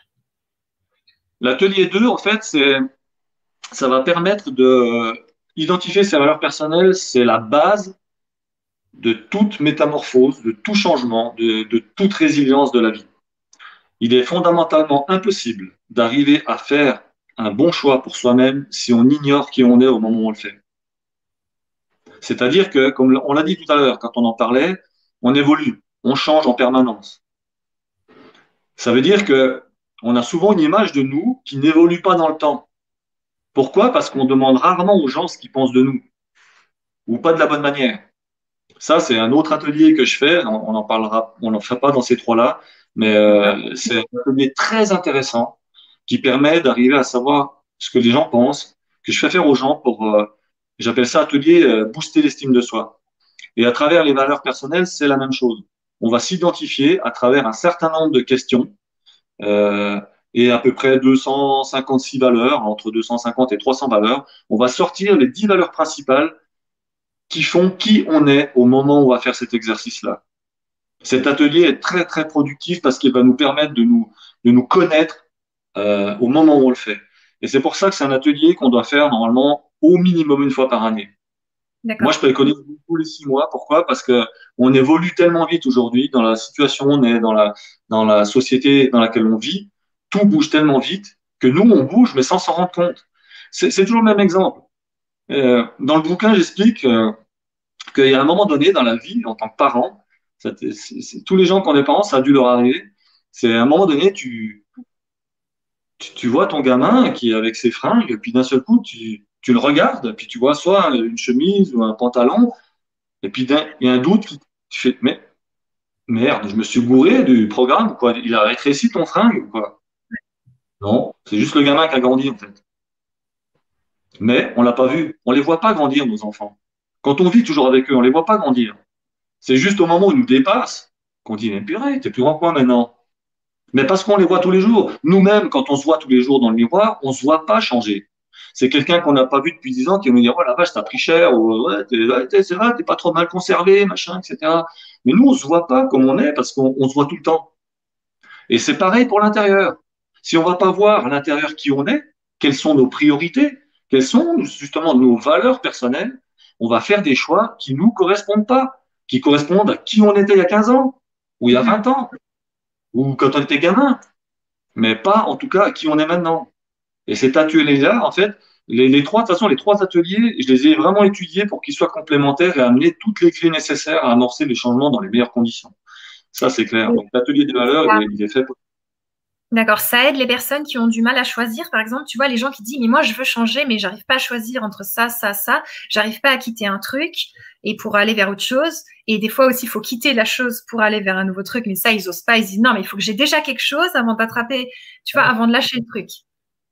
Exactement. Alors, c'est un bon exemple que tu prends. Je te remercie de le dire parce que c'est exactement fait pour ça. Euh, si on prend l'exemple très simple, euh, aujourd'hui, tu fais ton, on fait cet atelier des valeurs. Tu dis, par exemple, euh, on prend euh, quelqu'un qui veut changer de job. On va, on va ressortir dans ces dix valeurs principales. On va voir que peut-être la première valeur qui va ressortir, c'est la liberté. Alors, c'est tout un travail, mais c'est vraiment super intéressant à faire. Moi, c'est jouissif comme, euh, comme atelier. J'adore ça. Tu vois les gens se révéler à leurs propres yeux, à leur propre cœur. Et moi, quand je le fais, à chaque fois, je suis sur le cul pour moi hein, aussi. Hein. Je le fais pour les autres, mais je le fais pour moi à chaque fois, je me dis, la vache, et je les garde, moi. Comme ça, je vois dans le temps comme j'ai changé. Quelqu'un qui dit, voilà, moi, je, je sais pas, en fait, j'aimerais changer de boulot, il faut que je change quelque chose dans ma vie. Mais comme tu dis, je sais pas quoi. Je sens un besoin de changement, mais je sais pas quoi. Mais c'est normal. Tu sais pas quoi parce que tu sais pas qui t'es. Mais maintenant, on fait ton atelier. Histoire que la valeur numéro un, euh, c'est la liberté. Euh, la deuxième valeur, euh, ça va être l'amour. Troisième valeur, ça peut être la sécurité etc., etc. Admettons qu'on prenne que ces trois valeurs. La personne, peut-être qu'aujourd'hui, elle est dans un travail, dans un bureau, euh, impersonnel, un open space à l'américaine, etc. Et puis, sa première valeur, c'est la liberté. Elle a des horaires fixes. Elle travaille pour un patron ou une patronne, qu'importe. Mais elle a des horaires fixes. Elle peut pas bouger. Euh, on lui donne des ordres, etc. Dans un bureau qui est impersonnel, machin. Où est la liberté, là? C'est clair. Alors après, tu peux choisir des choses. Hein. Je veux dire, quand je dis ça, je prends un exemple exprès. Euh, après, on rentre en profondeur, on peut voir qu'on peut trouver des libertés dans tout. Mais la deuxième, c'est l'amour. J'ai parlé de l'amour. Euh, elle peut pas encadrer son, patron, peut-être. Peut-être qu'elle peut pas blairer euh, ses collègues autour. Elle ose pas parler quand son chéri l'appelle au téléphone parce que c'est un open space, puis tout le monde entend tout. Eh, je suis au travail, je peux pas te parler. Blabla l'amour là-dedans, à part en dehors de ça, donc je parle que du travail volontairement, hein, l'amour, elle l'a à côté aussi, hein, dans, dans, dans, sa vie euh, personnelle, j'espère. Mais voilà, mais peut-être qu'elle le bafoue. Le troisième, mm. c'était la sécurité. Sécurité, si c'est une boîte pareil, open space à l'américaine, machin, etc., peut-être qu'elle est sur un éjectable. Aujourd'hui, avec l'histoire de Covid, il y a plein de gens qui savent pas s'ils bosseront encore dans deux, dans deux jours, dans trois jours. C'est le yo-yo en permanence. Aucune sécurité. Si on prend que ces trois premières valeurs, il y a ce qu'on appelle conflit. Conflit de valeurs, c'est quand tu ne la respectes pas dans ton attitude, dans ta pensée, dans tes agissements. Donc, euh, si une de ces trois-là, et en fait, on ressort les dix, les dix valeurs les plus importantes quand on fait l'atelier, imagine-toi qu'à travers dix valeurs, il y en a souvent au moins une, voire deux, voire trois. Des fois, il y a des gens qui en ont sept, huit. Des fois, il n'y en a aucune qui est respectée. Mais déjà, rien, quand on a un conflit de valeurs, on vit mal. Alors, si tu en as un, deux, trois ou plus, vous nagez bien, chef, comme il disait dans la septième compagnie, quoi. C'est, pas du tout. Donc cet atelier, il va viser à sortir qui on est à travers ses valeurs dans l'instant, à travers un processus très précis, des questions très précises. Et moi, je pousse le bouchon assez loin. Je fais rentrer les gens aussi dans, dans son le côté enfantin, dans le cœur. Je les mets dans des situations pour qu'ils arrivent vraiment à cerner qui ils sont et vérifier si après avoir sorti ces dix valeurs, elles sont encore d'actualité 15 jours plus tard. En sachant que 20 à 30% euh, de ces valeurs vont être modifiées dans, les 6 à 12 mois qui arrivent. Mais ça, c'est pas très important. Ce qui est important, c'est dans l'instant et de respecter ça et d'y revenir. Et si on va puiser au fond de son cœur, comme je viens de le dire, par rapport à un process qui va te permettre de te visualiser d'une manière différente, il y a de fortes chances que ces valeurs soient justes et que tu puisses éviter les conflits. Donc tout, tout cet atelier est basé là-dessus, en fait. Ok, donc ça va secouer là. On va aller creuser, on va aller voir ce qui fait mal. Ouais, ça, ça brasse. Ça, brasse. Wow. Ouais. Mais il faut que ça brasse. Il faut que ça brasse. Ouais. Ok. Et le 3, alors, qu'est-ce qu'on fait? Le 3, en fait, il, m'est venu euh, en relation avec ça. Dans le bouquin, qui a failli s'appeler le contrat d'ailleurs, j'ai. Euh, je sais plus où il est il y a un moment donné dans ma vie, j'ai eu une idée. Euh, ça a été une idée de génie, en fait, pour moi, quelque part. Parce que c'est ce qui m'a permis de vraiment révolutionner ma vie et j'ai voulu en faire profiter les autres euh, à travers cette expérience qui était vraiment, vraiment très intéressante. Donc, je vais juste le retrouver, juste pour vous le montrer. Euh, je, je, suis dans la table des matières. Voilà, contrat de... Page 123. J'ai bien fait de faire une table de matière. Toi, c'est quelques pages. Ouais. La première, elle est là, là. Ça s'appelle contrat de vie. Et il y a trois pages comme ça. Je vous lis juste le début pour que vous compreniez ce que c'est. Je sous-signé Tita, certifie par le présent contrat, m'engager pour le reste de ma vie à respecter mon corps et mon âme par tout moyen adéquat et bénéfique pour ceux-ci, notamment les suivants pour mon corps, adopter en tout temps une nourriture saine, équilibrée, dispensée dans des proportions raisonnables et appropriées, et dépourvue autant que possible que de gluten, lactose, machin, machin. J'explique un truc, constitué de, etc.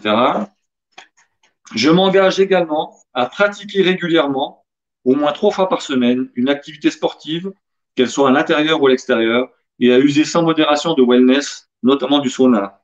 Pour mon âme, m'aimer et me respecter inconditionnellement à chaque instant de ma vie, cesser de me plaindre, être positif, donner le meilleur de moi-même en tout temps et toutes circonstances, contribuer au bien-être de mes semblables, être authentique envers moi-même, autonome et tout accueillir, savoir tendre la main au lieu de serrer le poing, écouter mes besoins, mon cœur et mon corps, être maître de mon mental et de mon ego et non plus leur esclave, distiller tout l'amour qui est en moi sans compter à tous ceux qui croisent ma route sans distinction aucune.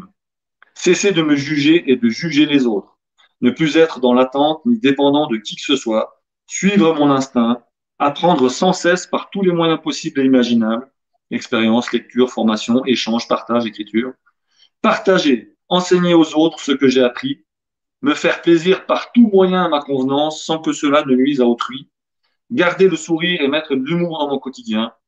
Être dans l'instant présent et le savourer être heureux et partager ce bonheur avec ceux qui croisent ma route. Après, il y a tout un truc où j'explique que les listes du présent contrat sont non exhaustives, etc., où je dois, je m'engage à remettre en place au fur et à mesure que j'évolue et j'ai fait depuis des avenants. Si tu veux, ça m'est venu naturellement un jour où, euh, où j'étais pas bien et il fallait que les choses changent dans la maladie, etc. Et euh, je me suis dit, il faut que je fasse quelque chose, mais je savais pas quoi, ni comment. Et je me suis posé et j'ai attendu.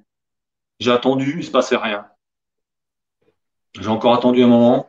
Et d'un coup, l'idée de génie, pour moi, je me dit, mais oui, bien sûr. Je me dit, mais c'est ça. Toute ma vie, à travers les entreprises et tout, j'ai déjà été marié une fois, donc euh, voilà, je suis divorcé et tout. Euh, je me dit, toute ma vie, on m'a demandé de signer des papiers, de m'engager vis-à-vis des autres. Pour acheter une bagnole, acheter une baraque, pour euh, quoi que ce soit, pour signer un contrat de travail, pour moi, pour les autres, etc. J'ai passé mon temps à signer des trucs pour les autres. Et si maintenant, je m'engageais uniquement envers moi-même, parce que je me suis rendu compte que plus il y a de tierces parties, plus c'est difficile de respecter un contrat. Pourquoi? Parce qu'on change. Parce qu'on change, bordel. Et comment tu veux qu'un signer un contrat il y a 25 ans pour quelque chose, aujourd'hui, je puisse respecter les termes de ce contrat, puisqu'on l'a pas remis à jour, alors que moi j'ai changé, que les autres parties ont changé, etc.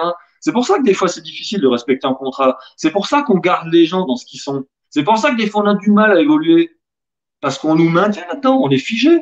C'est comme si on avait les godasses dans, des blocs de béton, quoi. Alors moi je me suis dit, je me suis dit, voilà, la solution, peut-être, c'est ça. C'est de m'engager envers moi-même. Parce que tu peux mentir aux autres. Mais est-ce que tu es, capable de te mentir à toi-même? Alors, j'ai fait ce contrat. Et j'ai fait ma tartoche. Et c'est ce que je vais expliquer dans le troisième atelier. Comment on peut le créer en prenant exemple sur le mien, mais après, on va constituer celui de chacun. Chacun va pouvoir faire le sien. Je vais expliquer comment, ce qu'on peut mettre dedans, ce qu'il faut pas mettre, les termes qu'on peut utiliser, etc. Il y a des termes qu'il faut plutôt abolir, aller plutôt dans un sens que dans l'autre. Mais au moins, c'est ça, c'est créer son contrat avec soi-même, envers soi-même, et le tenir à, travers des avenants à jour au fur et à mesure qu'on évolue, au fur et à mesure qu'on change, parce qu'on a le droit de changer d'avis aussi. On a le droit, aujourd'hui j'ai compris ça aussi. Moi, ça, euh, je sais pas si tu as lu le livre, mais dans le livre, il y a un paragraphe qui s'appelle La promesse. J'ai fait une promesse à mon frère euh, avant qu'il meure, quand il a fait son AVC, etc. Et, j'ai respecté ma promesse. Mais à l'époque, j'étais plein de principes. Je me disais, ouais, je, je serais mort pour tenir ma promesse. Aujourd'hui, avec leur recul, j'ai compris qu'une promesse, c'est de la connerie quelque part. Mm-hmm. Parce que si elle t'est nuisible, il n'y a aucune raison que tu la tiennes. J'ai compris aujourd'hui qu'on doit d'abord faire les choses pour soi, répondre à ses besoins, être bien avec soi-même. Et si on est bien avec soi-même, on sera bien avec les autres. Mais moi, j'ai jamais été bien en voulant être bien pour les autres. J'ai toujours voulu euh, donner les choses aux autres. Et, c'est pour ça que je me suis séparé, pour ça que j'ai vécu ce que j'ai vécu, pour ça que j'ai été malade. Je suis passé à côté de ma vie parce que j'ai pas respecté qui, qui j'étais. Et ce contrat-là, je l'ai fait en 2014. Et pour autant, est-ce que je l'ai respecté? Non, pas entièrement. Tous les jours, je le bafoue certainement pour des choses. J'en suis conscient. Et d'ailleurs, dans l'atelier, on va se marrer parce que moi, j'ai mis dedans. Oui, parce qu'il faut se fendre la pomme dans la vie quand même. Hein. L'humour, c'est important. Et j'ai mis des petites lignes dedans dans lesquelles je disais si tu ne respectes pas ce contrat, tu dois rester conscient que c'est toi qui va pas le respecter et que c'est pour ton propre bien que tu dois le respecter. Donc, si tu le fais pas, et j'ai marqué des trucs que je devais faire quand je ne le respectais pas. Et à chaque fois que je ne respecte pas, je dois faire quelque chose de précis. Et ça, je le dévoile dans l'atelier, mais chacun trouvera ce qu'il veut. J'expliquerai aux gens. Mais ça, c'est hyper intéressant. C'est bonheur aussi. Ah ouais, carrément. Carrément. Et on dirait que dans la vie, il y a des changements. Tu sais, soit ça nous tombe dessus, c'est-à-dire que la vie nous secoue pour qu'on change, soit on choisit de changer. Et toi, j'ai l'impression que bah, la vie, elle a tombé, elle est tombée sur toi sur certains trucs, la maladie qui t'est tombée dessus. T'as pas eu le choix de changer et t'es devenu un pro du changement avec la force de vie que tu as pour justement encourager les gens et les accompagner, les, les prendre par le, le col là et les emmener pour changer, tu vois. C'est ça t'a donné cette, cette poigne de, de dire maintenant je choisis mes changements ou bien la vie de toute façon elle va me sortir, elle va me secouer pour me réaligner sur qui je suis. Mais c'est exactement ça. Moi, j'ai pas toujours su faire aussi. Hein. Moi, je, moi, je suis loin d'être parfait. Hein. Alors ça, euh, je veux dire, et, et, je ne le serai jamais de toute façon. Et d'abord, parfait pour qui? La perfection, c'est c'est un jugement, et donc comme tout jugement, c'est subjectif. Mais euh, mais je m'en fous. Aujourd'hui, je m'en fous de ça. C'est justement ce qui fait ma force. Moi, je suis naturel. Quand je fais mes, mes pubs, euh, mes, mes, mes vidéos et machins sur les réseaux sociaux, euh, moi, je fais beaucoup de sport et tout. J'en ai rien à foutre d'avoir la niaque qui pend, d'être pas coiffé euh, ou des choses comme ça, parce que c'est comme ça. Je suis naturel. Je suis en plein effort. Est-ce que je vais me pointer en smoking à la James, à James Bond au-dessus d'une piste de ski que je viens de crapahuter Tout ça, je m'en fous. Mais ouais, après, ça plaît pas à tout le monde. Il y a des gens, ils veulent des gens qui soient bien comme ci, comme ça. Moi, je m'en fous. Je suis là pour moi, ce que je veux aujourd'hui, c'est aider les gens. Je veux leur donner qui je suis. Je veux, qui, je, veux, je veux révéler qui ils sont aussi à travers mon expérience, mon expérimentation et ce que je peux leur donner. C'est tout. Mm. Et aujourd'hui, l'énergie que j'ai en moi me permet de pouvoir donner ça d'une belle manière parce que je suis franc, parce que je suis naturel. C'est tout. Et je ne mens pas aux gens. Les gens me diraient, mais là, euh, ça va être dur. Mais t'as même pas idée comment tu vas en chier. Mais c'est parce que tu vas en chier grave que tu vas te régaler aussi. C'est parce que tu vas voir, c'est tellement de brasser que tu vas faire un bond de ouf, quoi. Mais un casque parce que tu vas défoncer le plancher là, du voisin. Hein. Et c'est ça qu'il faut comprendre. Il y a, le changement, c'est rare que ça se passe dans, dans la sobriété. Même quand on fait une démarche volontaire, il faut pas se leurrer. Quand on doit changer quelque chose, c'est quelque chose de profond, de bouleversant qui est en nous. Et souvent, on le réfute, on refuse ça. Ah non, je veux pas, parce que comme on l'a dit, je veux pas sortir de ma zone de confort, je veux pas que ci, je veux pas que ça. Moi, je veux bien hein, faire le truc, hein, mais c'est comme quelqu'un qui dirait, moi, je veux bien faire un marathon, mais je veux pas transpirer et je veux pas arriver soufflé. Hein, ok Bon, bah alors, euh, fais pas un marathon, quoi. Va à la plage. Mais là, voilà, tu veux changer, euh, voilà, donne-toi les moyens de changer. Va chercher au fond de toi cette force, cette puissance. On a tous ça. Et mon boulot, mon plaisir, surtout, c'est de le révéler chez les gens, c'est d'aller le chercher, d'aller le chercher et d'aller l'extirper quand eux sont plus capables de le faire. Je plonge à travers leurs entrailles, je vais au fond du cœur, et je le chope ça. Et après, les gens, ils sont comme des dingues, quoi. Émerveillés, ils disent, mais putain, mais je savais pas que j'étais capable de ça. Mais tu sais rien, tu es capable de bien mieux que ça encore, tu vas voir. Et les gens, ils évoluent, ils sont comme des dingues, quoi. Et là, ça, là, tu sens les gens qui se révèlent, tu sens que ça bouillonne tu sens cet amour, cette puissance qui est générée, quoi. C'est grandiose. C'est ça, c'est ça, mais c'est ça que je veux partager, c'est ça que je veux faire dans la vie. Je veux donner ça aux gens. Et bordel, j'en boue, ça, c'est un truc, c'est. Rien que quand j'en parle, ça me transcende. Mais trop, trop, trop. d'ailleurs, d'ailleurs, Tita, avec les trois ateliers qu'on va vivre, donc ces changements, ça va secouer. Et en gros, t'as pas le choix, quoi. Tu viens, tu vas secouer et tu ressors, t'as changé. Eh ben, euh, est-ce que tu peux nous parler des bonus? Parce qu'il y a aussi des super bonus dans ton produit. Alors oui, il y a des bonus. Euh, mais avant de parler des bonus, tu viens de dire quelque chose qui est, intéressant parce que ça, ça me fait penser à quelque chose que je dois spécifier. On va partager des choses, on va partager des choses, ça va bouger. On va créer un cercle relationnel en faisant ça aussi. Ça, c'est très important. Ce que je trouve bien, c'est que quand on fait ça, en faisant des ateliers comme ça, on crée une inertie de groupe. On crée un cloud, un égrégore, comme on appelle ça. Un égrégore d'énergie positive. On va monter la vibration de tout le monde. On va s'éclater. On va s'éclater dans le bon sens du terme, pas s'éclater la tronche, mais on va vraiment se régaler. Mais je lâche jamais les gens. Je veux pas que les gens ils soient largués dans la nature après. C'est-à-dire que ces trois ateliers, euh, à chaque fois, J'aime bien créer un groupe, par exemple, un groupe Facebook ou Instagram, euh, quelque chose où on puisse se retrouver aussi et continuer à partager des choses. Et que ceux qui veulent continuer à évoluer, continuer à parler, créer des inerties, des fois ça crée des amitiés, ça crée plein de choses. Des gens du même coin qui vont dire Ah, mais t'es es dans le coin, ils vont se retrouver, puis après ils mènent leur vie, on s'en fout. Mais on est l'instigateur euh, de, de, de ce début, de cette croissance, de cette mise en relation. Notre job en tant que coach, c'est ça aussi c'est mettre les gens en relation avec eux-mêmes d'abord et après avec les autres. Donc ça, c'est très important. Pour moi, le vrai bonus, il est là. Il est sur le suivi. Après, dans les bonus, moi, je propose aux gens, je, propose 30% euh, de réduction sur euh, la première séance de coaching. La première, elle est gratuite de toute façon. Hein, je la fais jamais payer. La première, c'est le débriefing. Donc, euh, en fait, le, le, vrai bonus, c'est une séance gratos et puis euh, la deuxième séance, donc là on parle pas des ateliers, on parle pour les gens qui veulent euh, mes services en tant, en tant que coach. En tant que coach euh, non conventionnel, j'insiste là-dessus parce que je, je, suis masterisé, j'ai le diplôme et tout, mais je, moi je suis, je pratique le coach d'une manière non conventionnelle. J'aime bien le dire. Bon, euh, peut-être ça s'entend ou ça se voit, mais moi, je sors des sentiers battus. Je fais un Mhm. mélange de tout ce que je sais, de tout ce que j'apprends, tout ce que j'ai appris, mais tout ce que j'apprends, parce que je suis un éternel euh, étudiant. Et, et le coaching, pour moi, c'est ça. D'ailleurs, j'aime pas ce terme de coaching. C'est galvaudé. Aujourd'hui, ça veut plus rien dire.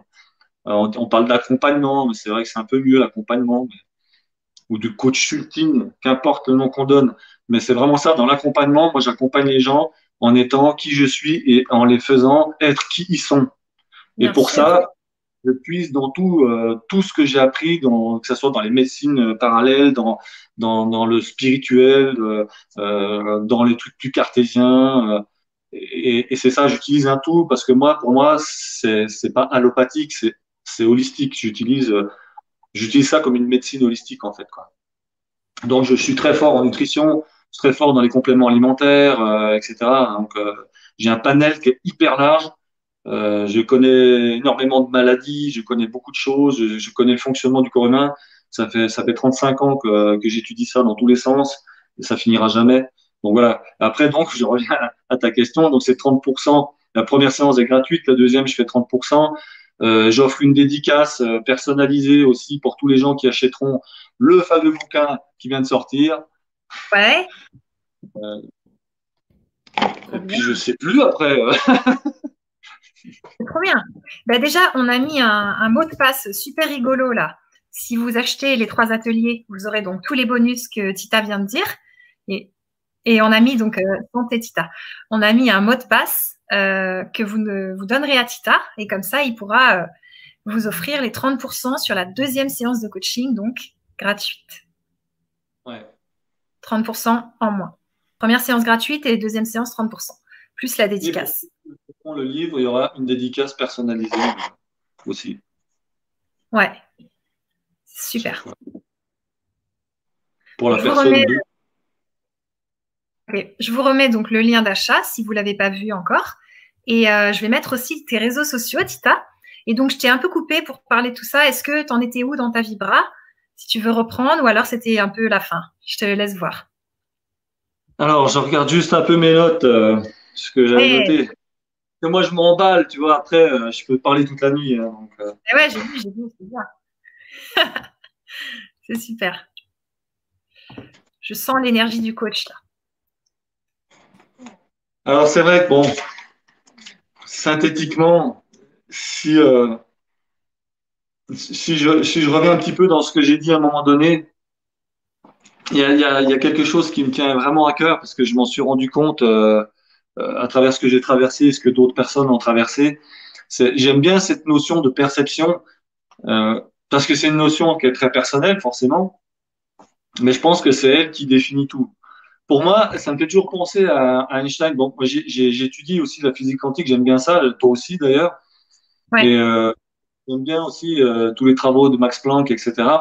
Mais il y a une phrase, euh, je pense tout le temps quand je parle de perception, ça me fait toujours penser à la théorie de la relativité d'Einstein, bien que ça ait rien à voir avec la sienne.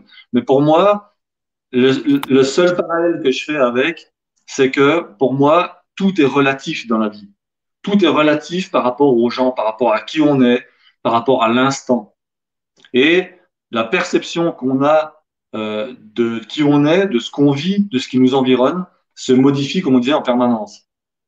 C'est aussi ça l'intérêt d'aller chercher de l'aide, de faire des ateliers comme on propose, de, de, de- d'utiliser les services de, quelqu'un comme toi, quelqu'un comme moi, de, n'importe qui, qui qui fait de l'accompagnement, hein, que ce soit un coach ou euh, qu'importe le, nom qu'on lui donne.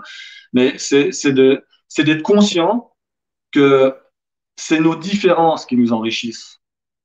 Sans ça, la vie n'aurait pas de goût.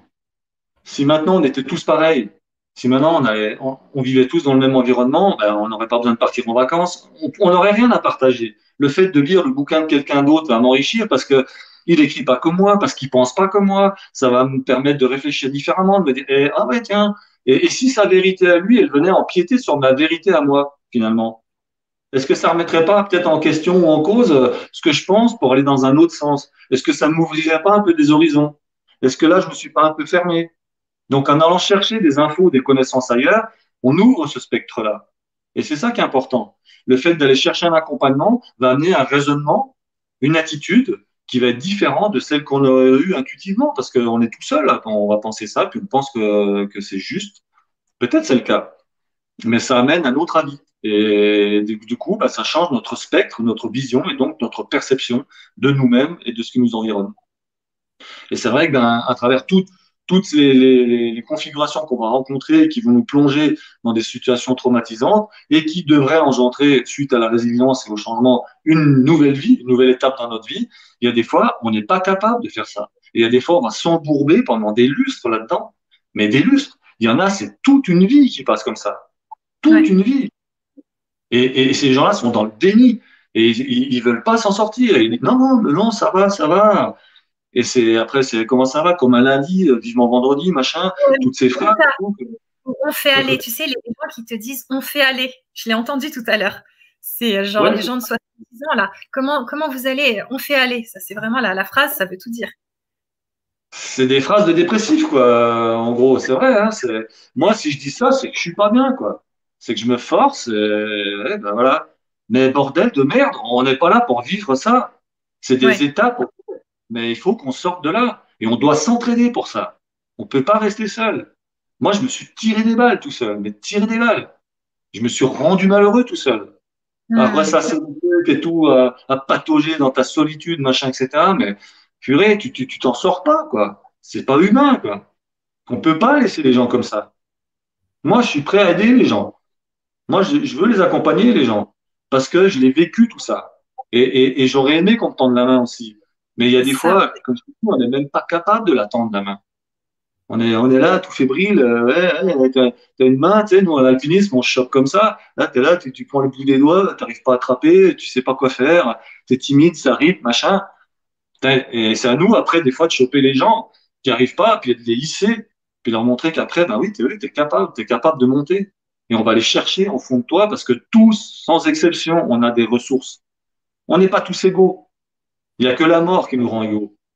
Hmm. Le reste, le reste c'est la seule citation que j'ai mis de moi dans le bouquin. Dans le bouquin, j'ai mis plein de citations à chaque chapitre. J'ai mis des citations parce que je trouve ça intéressant. Et la seule que j'ai mis, parce que j'en écris depuis longtemps, c'est celle-là. Tiens, je vais vous la lire. Vas-y. La seule certitude de la vie, c'est la mort. Elle nous rend tous égaux. C'est ce que nous ferons entre les deux qui créera une différence. Ok. Merci. je l'ai mis parce que ça veut tout dire. C'est soit on passe notre temps à se lamenter, mais oui, on est tous égaux face à la mort. On sait qu'on est ici pour un temps déterminé. On sait ni comment on va mourir, ni quand. Mais le reste, on a un impact dessus. Et cet impact, on l'a que dans l'instant présent. C'est le seul moment où on peut agir. C'est maintenant. On ne peut pas changer le passé. On ne peut pas prédire avec justesse l'avenir. On peut tirer des plans, machin. Mais par contre, l'avenir peut être ce qu'on va en faire aujourd'hui. C'est les bases qu'on met en place aujourd'hui qui vont permettre d'habiter dans une maison demain. C'est sûr qu'elle ne va pas être comme ça avec un toit super et tout en rentrant dedans du jour au lendemain. Donc c'est aujourd'hui qu'on va creuser le truc, c'est aujourd'hui qu'on va tirer les fondations, c'est aujourd'hui qu'on va tapeloter, c'est aujourd'hui qu'on va faire les murs, qu'on va poser les fenêtres, qu'on va, qu'on va le meubler pour pouvoir y habiter demain. Mais si on attend demain, demain on en sera au moins de points qu'aujourd'hui si on fait rien. Et on n'aura pas plus de fondations, pas plus de murs, il y aura que dalle. On tiendra sur du flanc. Sur du sable, il n'y a rien.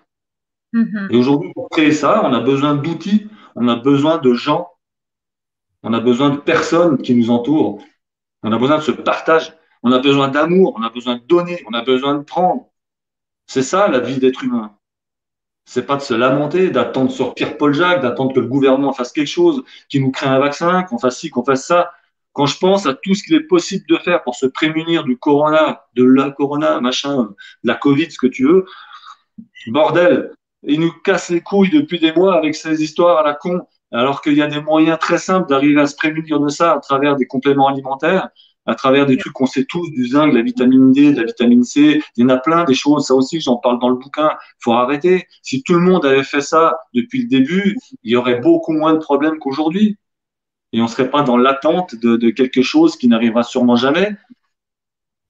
Alors voilà, je ne vais pas faire un procès sur, sur la situation ni rien, sur la manière dont c'était managé, mais je pense que je fais un procès sur la rétention d'informations, ça oui. Mm Ils disent des solutions simples et naturelles, mais elles ramènent de fric à personne quasiment. C'est que des laboratoires paramédicaux, c'est pas Big Pharma qui est derrière, donc ça ne les intéresse pas. Par contre, balancer un vaccin ARN à des tas de gens euh, en modifiant hein, le spectre de leur propre humanité, sans avoir fait de test, sans avoir de recul, ni les conséquences et les effets secondaires qu'il peut y avoir, moi je vais te dire qu'il n'y en a pas un qui m'approche avec ça, en tout cas. Mais bon, c'est mon avis, hein, une fois de plus. Euh. Bien sûr. Alors, Tita, je te propose qu'on remonte un peu le chat. On va regarder ce que les auditeurs nous ont dit. Et je vous invite à écrire des questions si vous avez envie de poser des questions à Tita. C'est maintenant, vraiment, c'est maintenant. Donc, euh, on revient, on va se remettre un peu dans le contexte parce que c'est des questions du début. En ce moment, c'est difficile de voir les sourires. Donc, je pense que Florence, tu parlais des masques. oui, mais attends, attends, c'est super intéressant. Merci, Florence. Florence D, je te remercie du fond du cœur pour ton commentaire. Parce que moi, tous les jours, le, en Suisse, on est beaucoup moins embêté avec ça. Hein. Mais maintenant, on doit le mettre quand on va dans les magasins, par exemple. Hein je me force tous les jours à sourire sous mon masque. Parce que même si on ne le voit pas, ça change ma vie. Je te jure, essayez ça. Essaye Florence. T'as pas besoin de voir le sourire des autres. C'est ton sourire qui compte. Et si tu souris, toi, ça va se voir. Même extérieurement, même, même en dehors du masque, ça se verra. Parce que ça va se voir dans ton intérieur et ça va transparaître dans l'extérieur. Je te garantis. Fais le test. Tous les jours, je me force à sourire avec le masque. Et même la mhm. nuit, quand je des moments d'angoisse, des trucs comme ça, que j'étais pas bien, à chaque fois, je me forçais à sourire. C'est con comme la lune. Tu veux démultiplier ça, mets-toi en face de la glace. Et souris-toi en face de la glace. C'est un truc de fou. Moi, je fais des ateliers, j'appelle ça l'atelier fou rire. Et je montre aux gens comment se poiler. Et je te jure, au bout de trois minutes, on est tous bidonnés à pleurer, euh, alors que pas un a dit un mot. C'est ça. Euh, fantastique. fantastique. Donc, merci Florence. Et souris toujours sous ton masque et faites-le tous. Super. Alors là, Agnès nous dit oui, juste un sourire sans masque. Bah, vas-y. On a Fadi qui nous dit bonsoir à tous. Les hugs, ça fait vraiment du bien. Et Nathalie qui confirme le sourire se voit aussi dans le regard. Pour Fadi, euh, scientifiquement, c'est prouvé. Hein. Et je donne toutes les sources dans le bouquin aussi euh, par rapport à plein de choses, les yugs, tout ça, le fait d'avoir des contacts, euh, faire l'amour, etc. C'est scientifiquement prouvé. Le, le, ce que ça amène, bah, c'est un peu comme le sport, hein, ça génère des endorphines, etc., de la dopamine, donc toutes les hormones du bonheur. C'est tout détaillé aussi dans, dans le bouquin, c'est vraiment important. Donc merci. Super. Il y a Agnès qui a une stratégie, elle dit, je porte depuis le début de cette euh, pandémie un masque transparent, un peu comme la visière, du coup je le vis un petit peu mieux. Et juste un ah, excellent.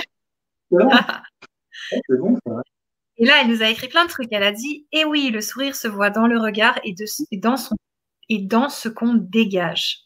Tu as raison, Agnès. Et c'est ce qu'on a dit tout à l'heure. Ça se voit, ça se voit dans les yeux, ça se voit dans, dans sur ta peau, sur ton visage. En fait, les zygomatiques, hein, quand on sourit, ça fait travailler je sais plus combien de muscles, c'est un truc de ouf. Et du coup, ça se voit partout. On le voit effectivement, tu as raison. Merci. Et elle, rajoute plein de trucs. L'humour, l'humour, l'humour. Oui, pas d'autre alternative. L'humour et l'autodérision. Bah ouais, faites l'humour, pas la guerre. oui, être créatif est tellement important. Et oui, être devant BFM toute la journée est délétère. Mais chacun fait comme il veut. c'est vrai. Il y a Fadi qui te dit la solitude est un ressourcement, une respiration. Oui, alors une fois de plus, j'avais une précision. C'est vrai, Fadi, mais euh, pas à long terme. C'est-à-dire que c'est bien sympa, mais euh, pas tout le temps. Hmm. ce qui est important, c'est ce qui fait la différence, c'est d'avoir de la solitude en sachant qu'on n'est pas seul quelque part. Ça, c'est aussi très réconfortant. Ouais. Il te dit aussi merci pour ces pépites et ces rappels. Merci, ouais. Il y a Valérie qui dit bravo quand même. Donc c'était dans le contexte, il hein, faut revenir dans le contexte. Et Maria, c'est vrai tout ça, c'est très vrai. J'ai adoré votre question. Et que ferait l'amour à ma place? Merci. c'est top. Hein. C'est pas de moi, hein, ça. C'est, je sais plus qui a, inventé ça. C'est, c'est, une écrivaine qui a, écrit ça. Je sais plus son nom. Mais c'est pas moi qui l'ai inventé. C'est dans Conversation avec Dieu, nous dit Florence. Ouais, c'est possible, ouais. D'accord. Je sais pas. Je sais plus, ouais. Ok. Elle dit aussi rechercher et choisir un bel entourage. C'est vrai. Alors Agnès, elle continue à nous dire pareil, aucune info, aucun journal et on sait quand même. Eh oui, C'est clair. L'info, elle arrive à nous. Hein. Quand on n'y va pas, elle arrive toujours vers nous. Hein. C'est ça. Maria, elle dit la même chose. Mm. Euh, et Agnès, elle dit, sans regarder, on sait quand même, car les autres nous disent. Et du coup, on peut échanger. Ah ouais, c'est ça. C'est sûr. Et par rapport, ouais, par rapport à ton histoire des petites tortues, euh, Florence, elle a fait le, lien avec le colibri. Tu connais l'histoire du colibri? Non. Il y a un gros incendie et en fait, il y a un petit colibri et il va chercher un petit peu d'eau dans son bec et il arrive et il éteint des petites flammes. Et là, il y a tous les animaux de la forêt qui lui disent mais tu sers à rien, franchement, vraiment, tu sers à rien et tout. Et là, il dit je fais ma part. Excellent, ouais. S'ils faisaient tous pareil, ça serait bon. ouais, c'est bien. Génial. Cool. Alors, Claudie, elle te remercie infiniment. merci à toi, Claudie. Et Fadi, il dit oui, restons centrés et alignés et bien ancrés, sans se soucier de l'extérieur. C'est sûr. Christelle, elle nous dit on a tous à se transformer nous-mêmes pour transformer notre société. Quel grand espoir. Et oui, c'est ça. Si chacun est capable de changer son monde personnel, conséquemment, ça change le monde entier. Ouais. Il y a Isha qui te dit Les 20 à 30 ans me font souci. Ils dépressent, ils dépressent, ils nous en veulent. Liberté, retourner en arrière, ils tapent des pieds. Liberté, retourner en arrière, ils tapent des pieds. Ça veut dire quoi? Ça veut dire quoi? Tu euh, voudrais revivre comme avant ou... Euh? Ouais, on dirait que c'est ça un peu. Ils veulent plus de liberté peut-être. Et elle dit aussi, elle a rebondi sur ce que tu disais sur les Américains, elle dit les ricains, pour ça, ils sont number one. Pour de, je pense pour donner la chance à, tu sais, aux personnes qui ont échoué. C'est pas parce que tu as échoué que ça veut dire qu'après, tu n'y arriveras pas. Ouais, ou pour donner même la chance en général. Hein, ils, sont, plus ouverts. Bon, c'est normal. Hein. Historiquement parlant, euh, l'Amérique est constituée de, plein de migrants. Il les Américains, ça n'existe pas. Hein les vrais, entre guillemets, c'était que les Indiens. Mais après, tous les Blancs qui sont là-bas, c'est que des gens qui, qui ont émigré là-bas. Euh, donc, c'est un mélange. C'est ça qui est intéressant, parce que moi, j'ai étudié, j'ai cherché à savoir pourquoi les États-Unis avaient cette puissance. si tu me permets, j'ai le temps de faire un petit aparté ou pas? Vas-y, vas-y. Pourquoi, pourquoi ça fonctionne comme ça là-bas?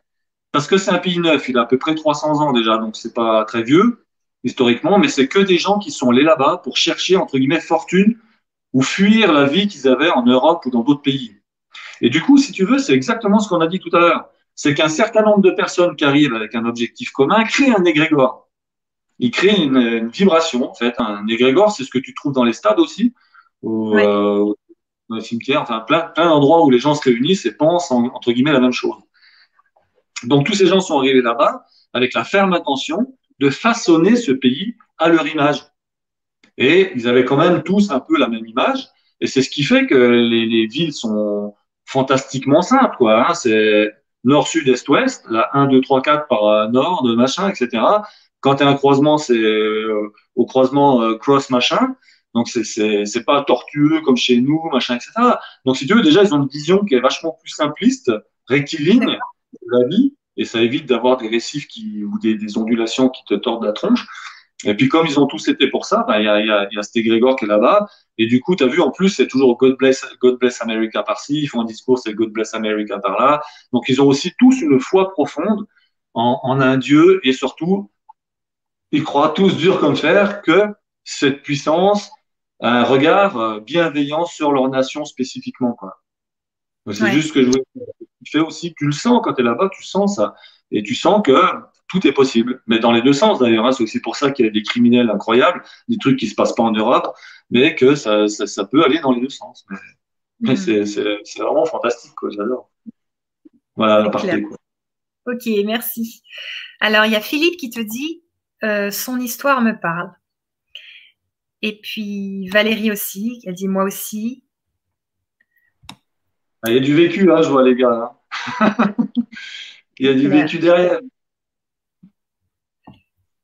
Il y, a Marie, il y a Marie qui te remercie. Bien, super, merci beaucoup. Merci, merci ah, beaucoup. Il y a, d'autres commentaires qui arrivent aussi. Je vais te les lire. Euh, Claudine, merci, merci pour ces mots que vous mettez sur ce que je ressens. Joli le jeu de mots, Claudine. Ouais. Excellent. merci à toi, Claudine. C'est ça. Et donc là, Valérie, elle précise quelque chose. Désolée, j'ai été mal comprise. J'étais d'accord avec Philippe dans le ressenti pour les créations d'entreprises. Parce qu'en fait, ils ont parlé dans le chat et c'était mal fait ah. comprendre. Donc Muriel te fait un petit pouce. Merci Muriel. Et voilà, là on a fait le tour de tout ce qu'on avait à vous présenter ce soir. Sonia qui est en gratitude. Gratitude à vous deux. Merci Sonia.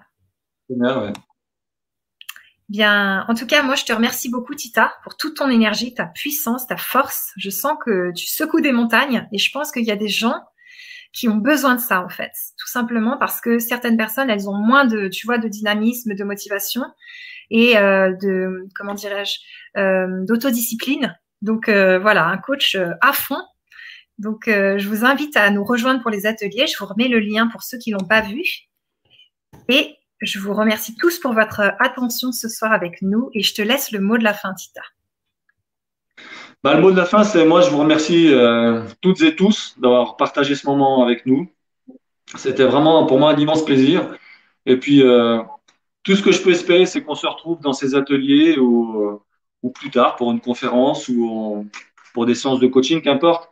Mais en tout cas, ce que je peux vous dire, c'est allez chercher qui vous êtes, allez au bout de vos ambitions, vivez vos rêves, soyez vous-même. C'est tout. Soyez vous-même dans le bon sens du terme. Et tout se passera bien. Et si vous avez un coup de main, moi je suis là, il y a plein d'autres gens qui sont là. N'hésitez pas à les appeler, n'hésitez pas à les contacter. Et soyez heureux et partagez ça autour de vous. Croyez en vous, moi je crois en vous. Ouais, c'est clair. Alors Nathalie, elle dit qu'elle doit partir, mais qu'elle te remercie pour l'apport et le témoignage.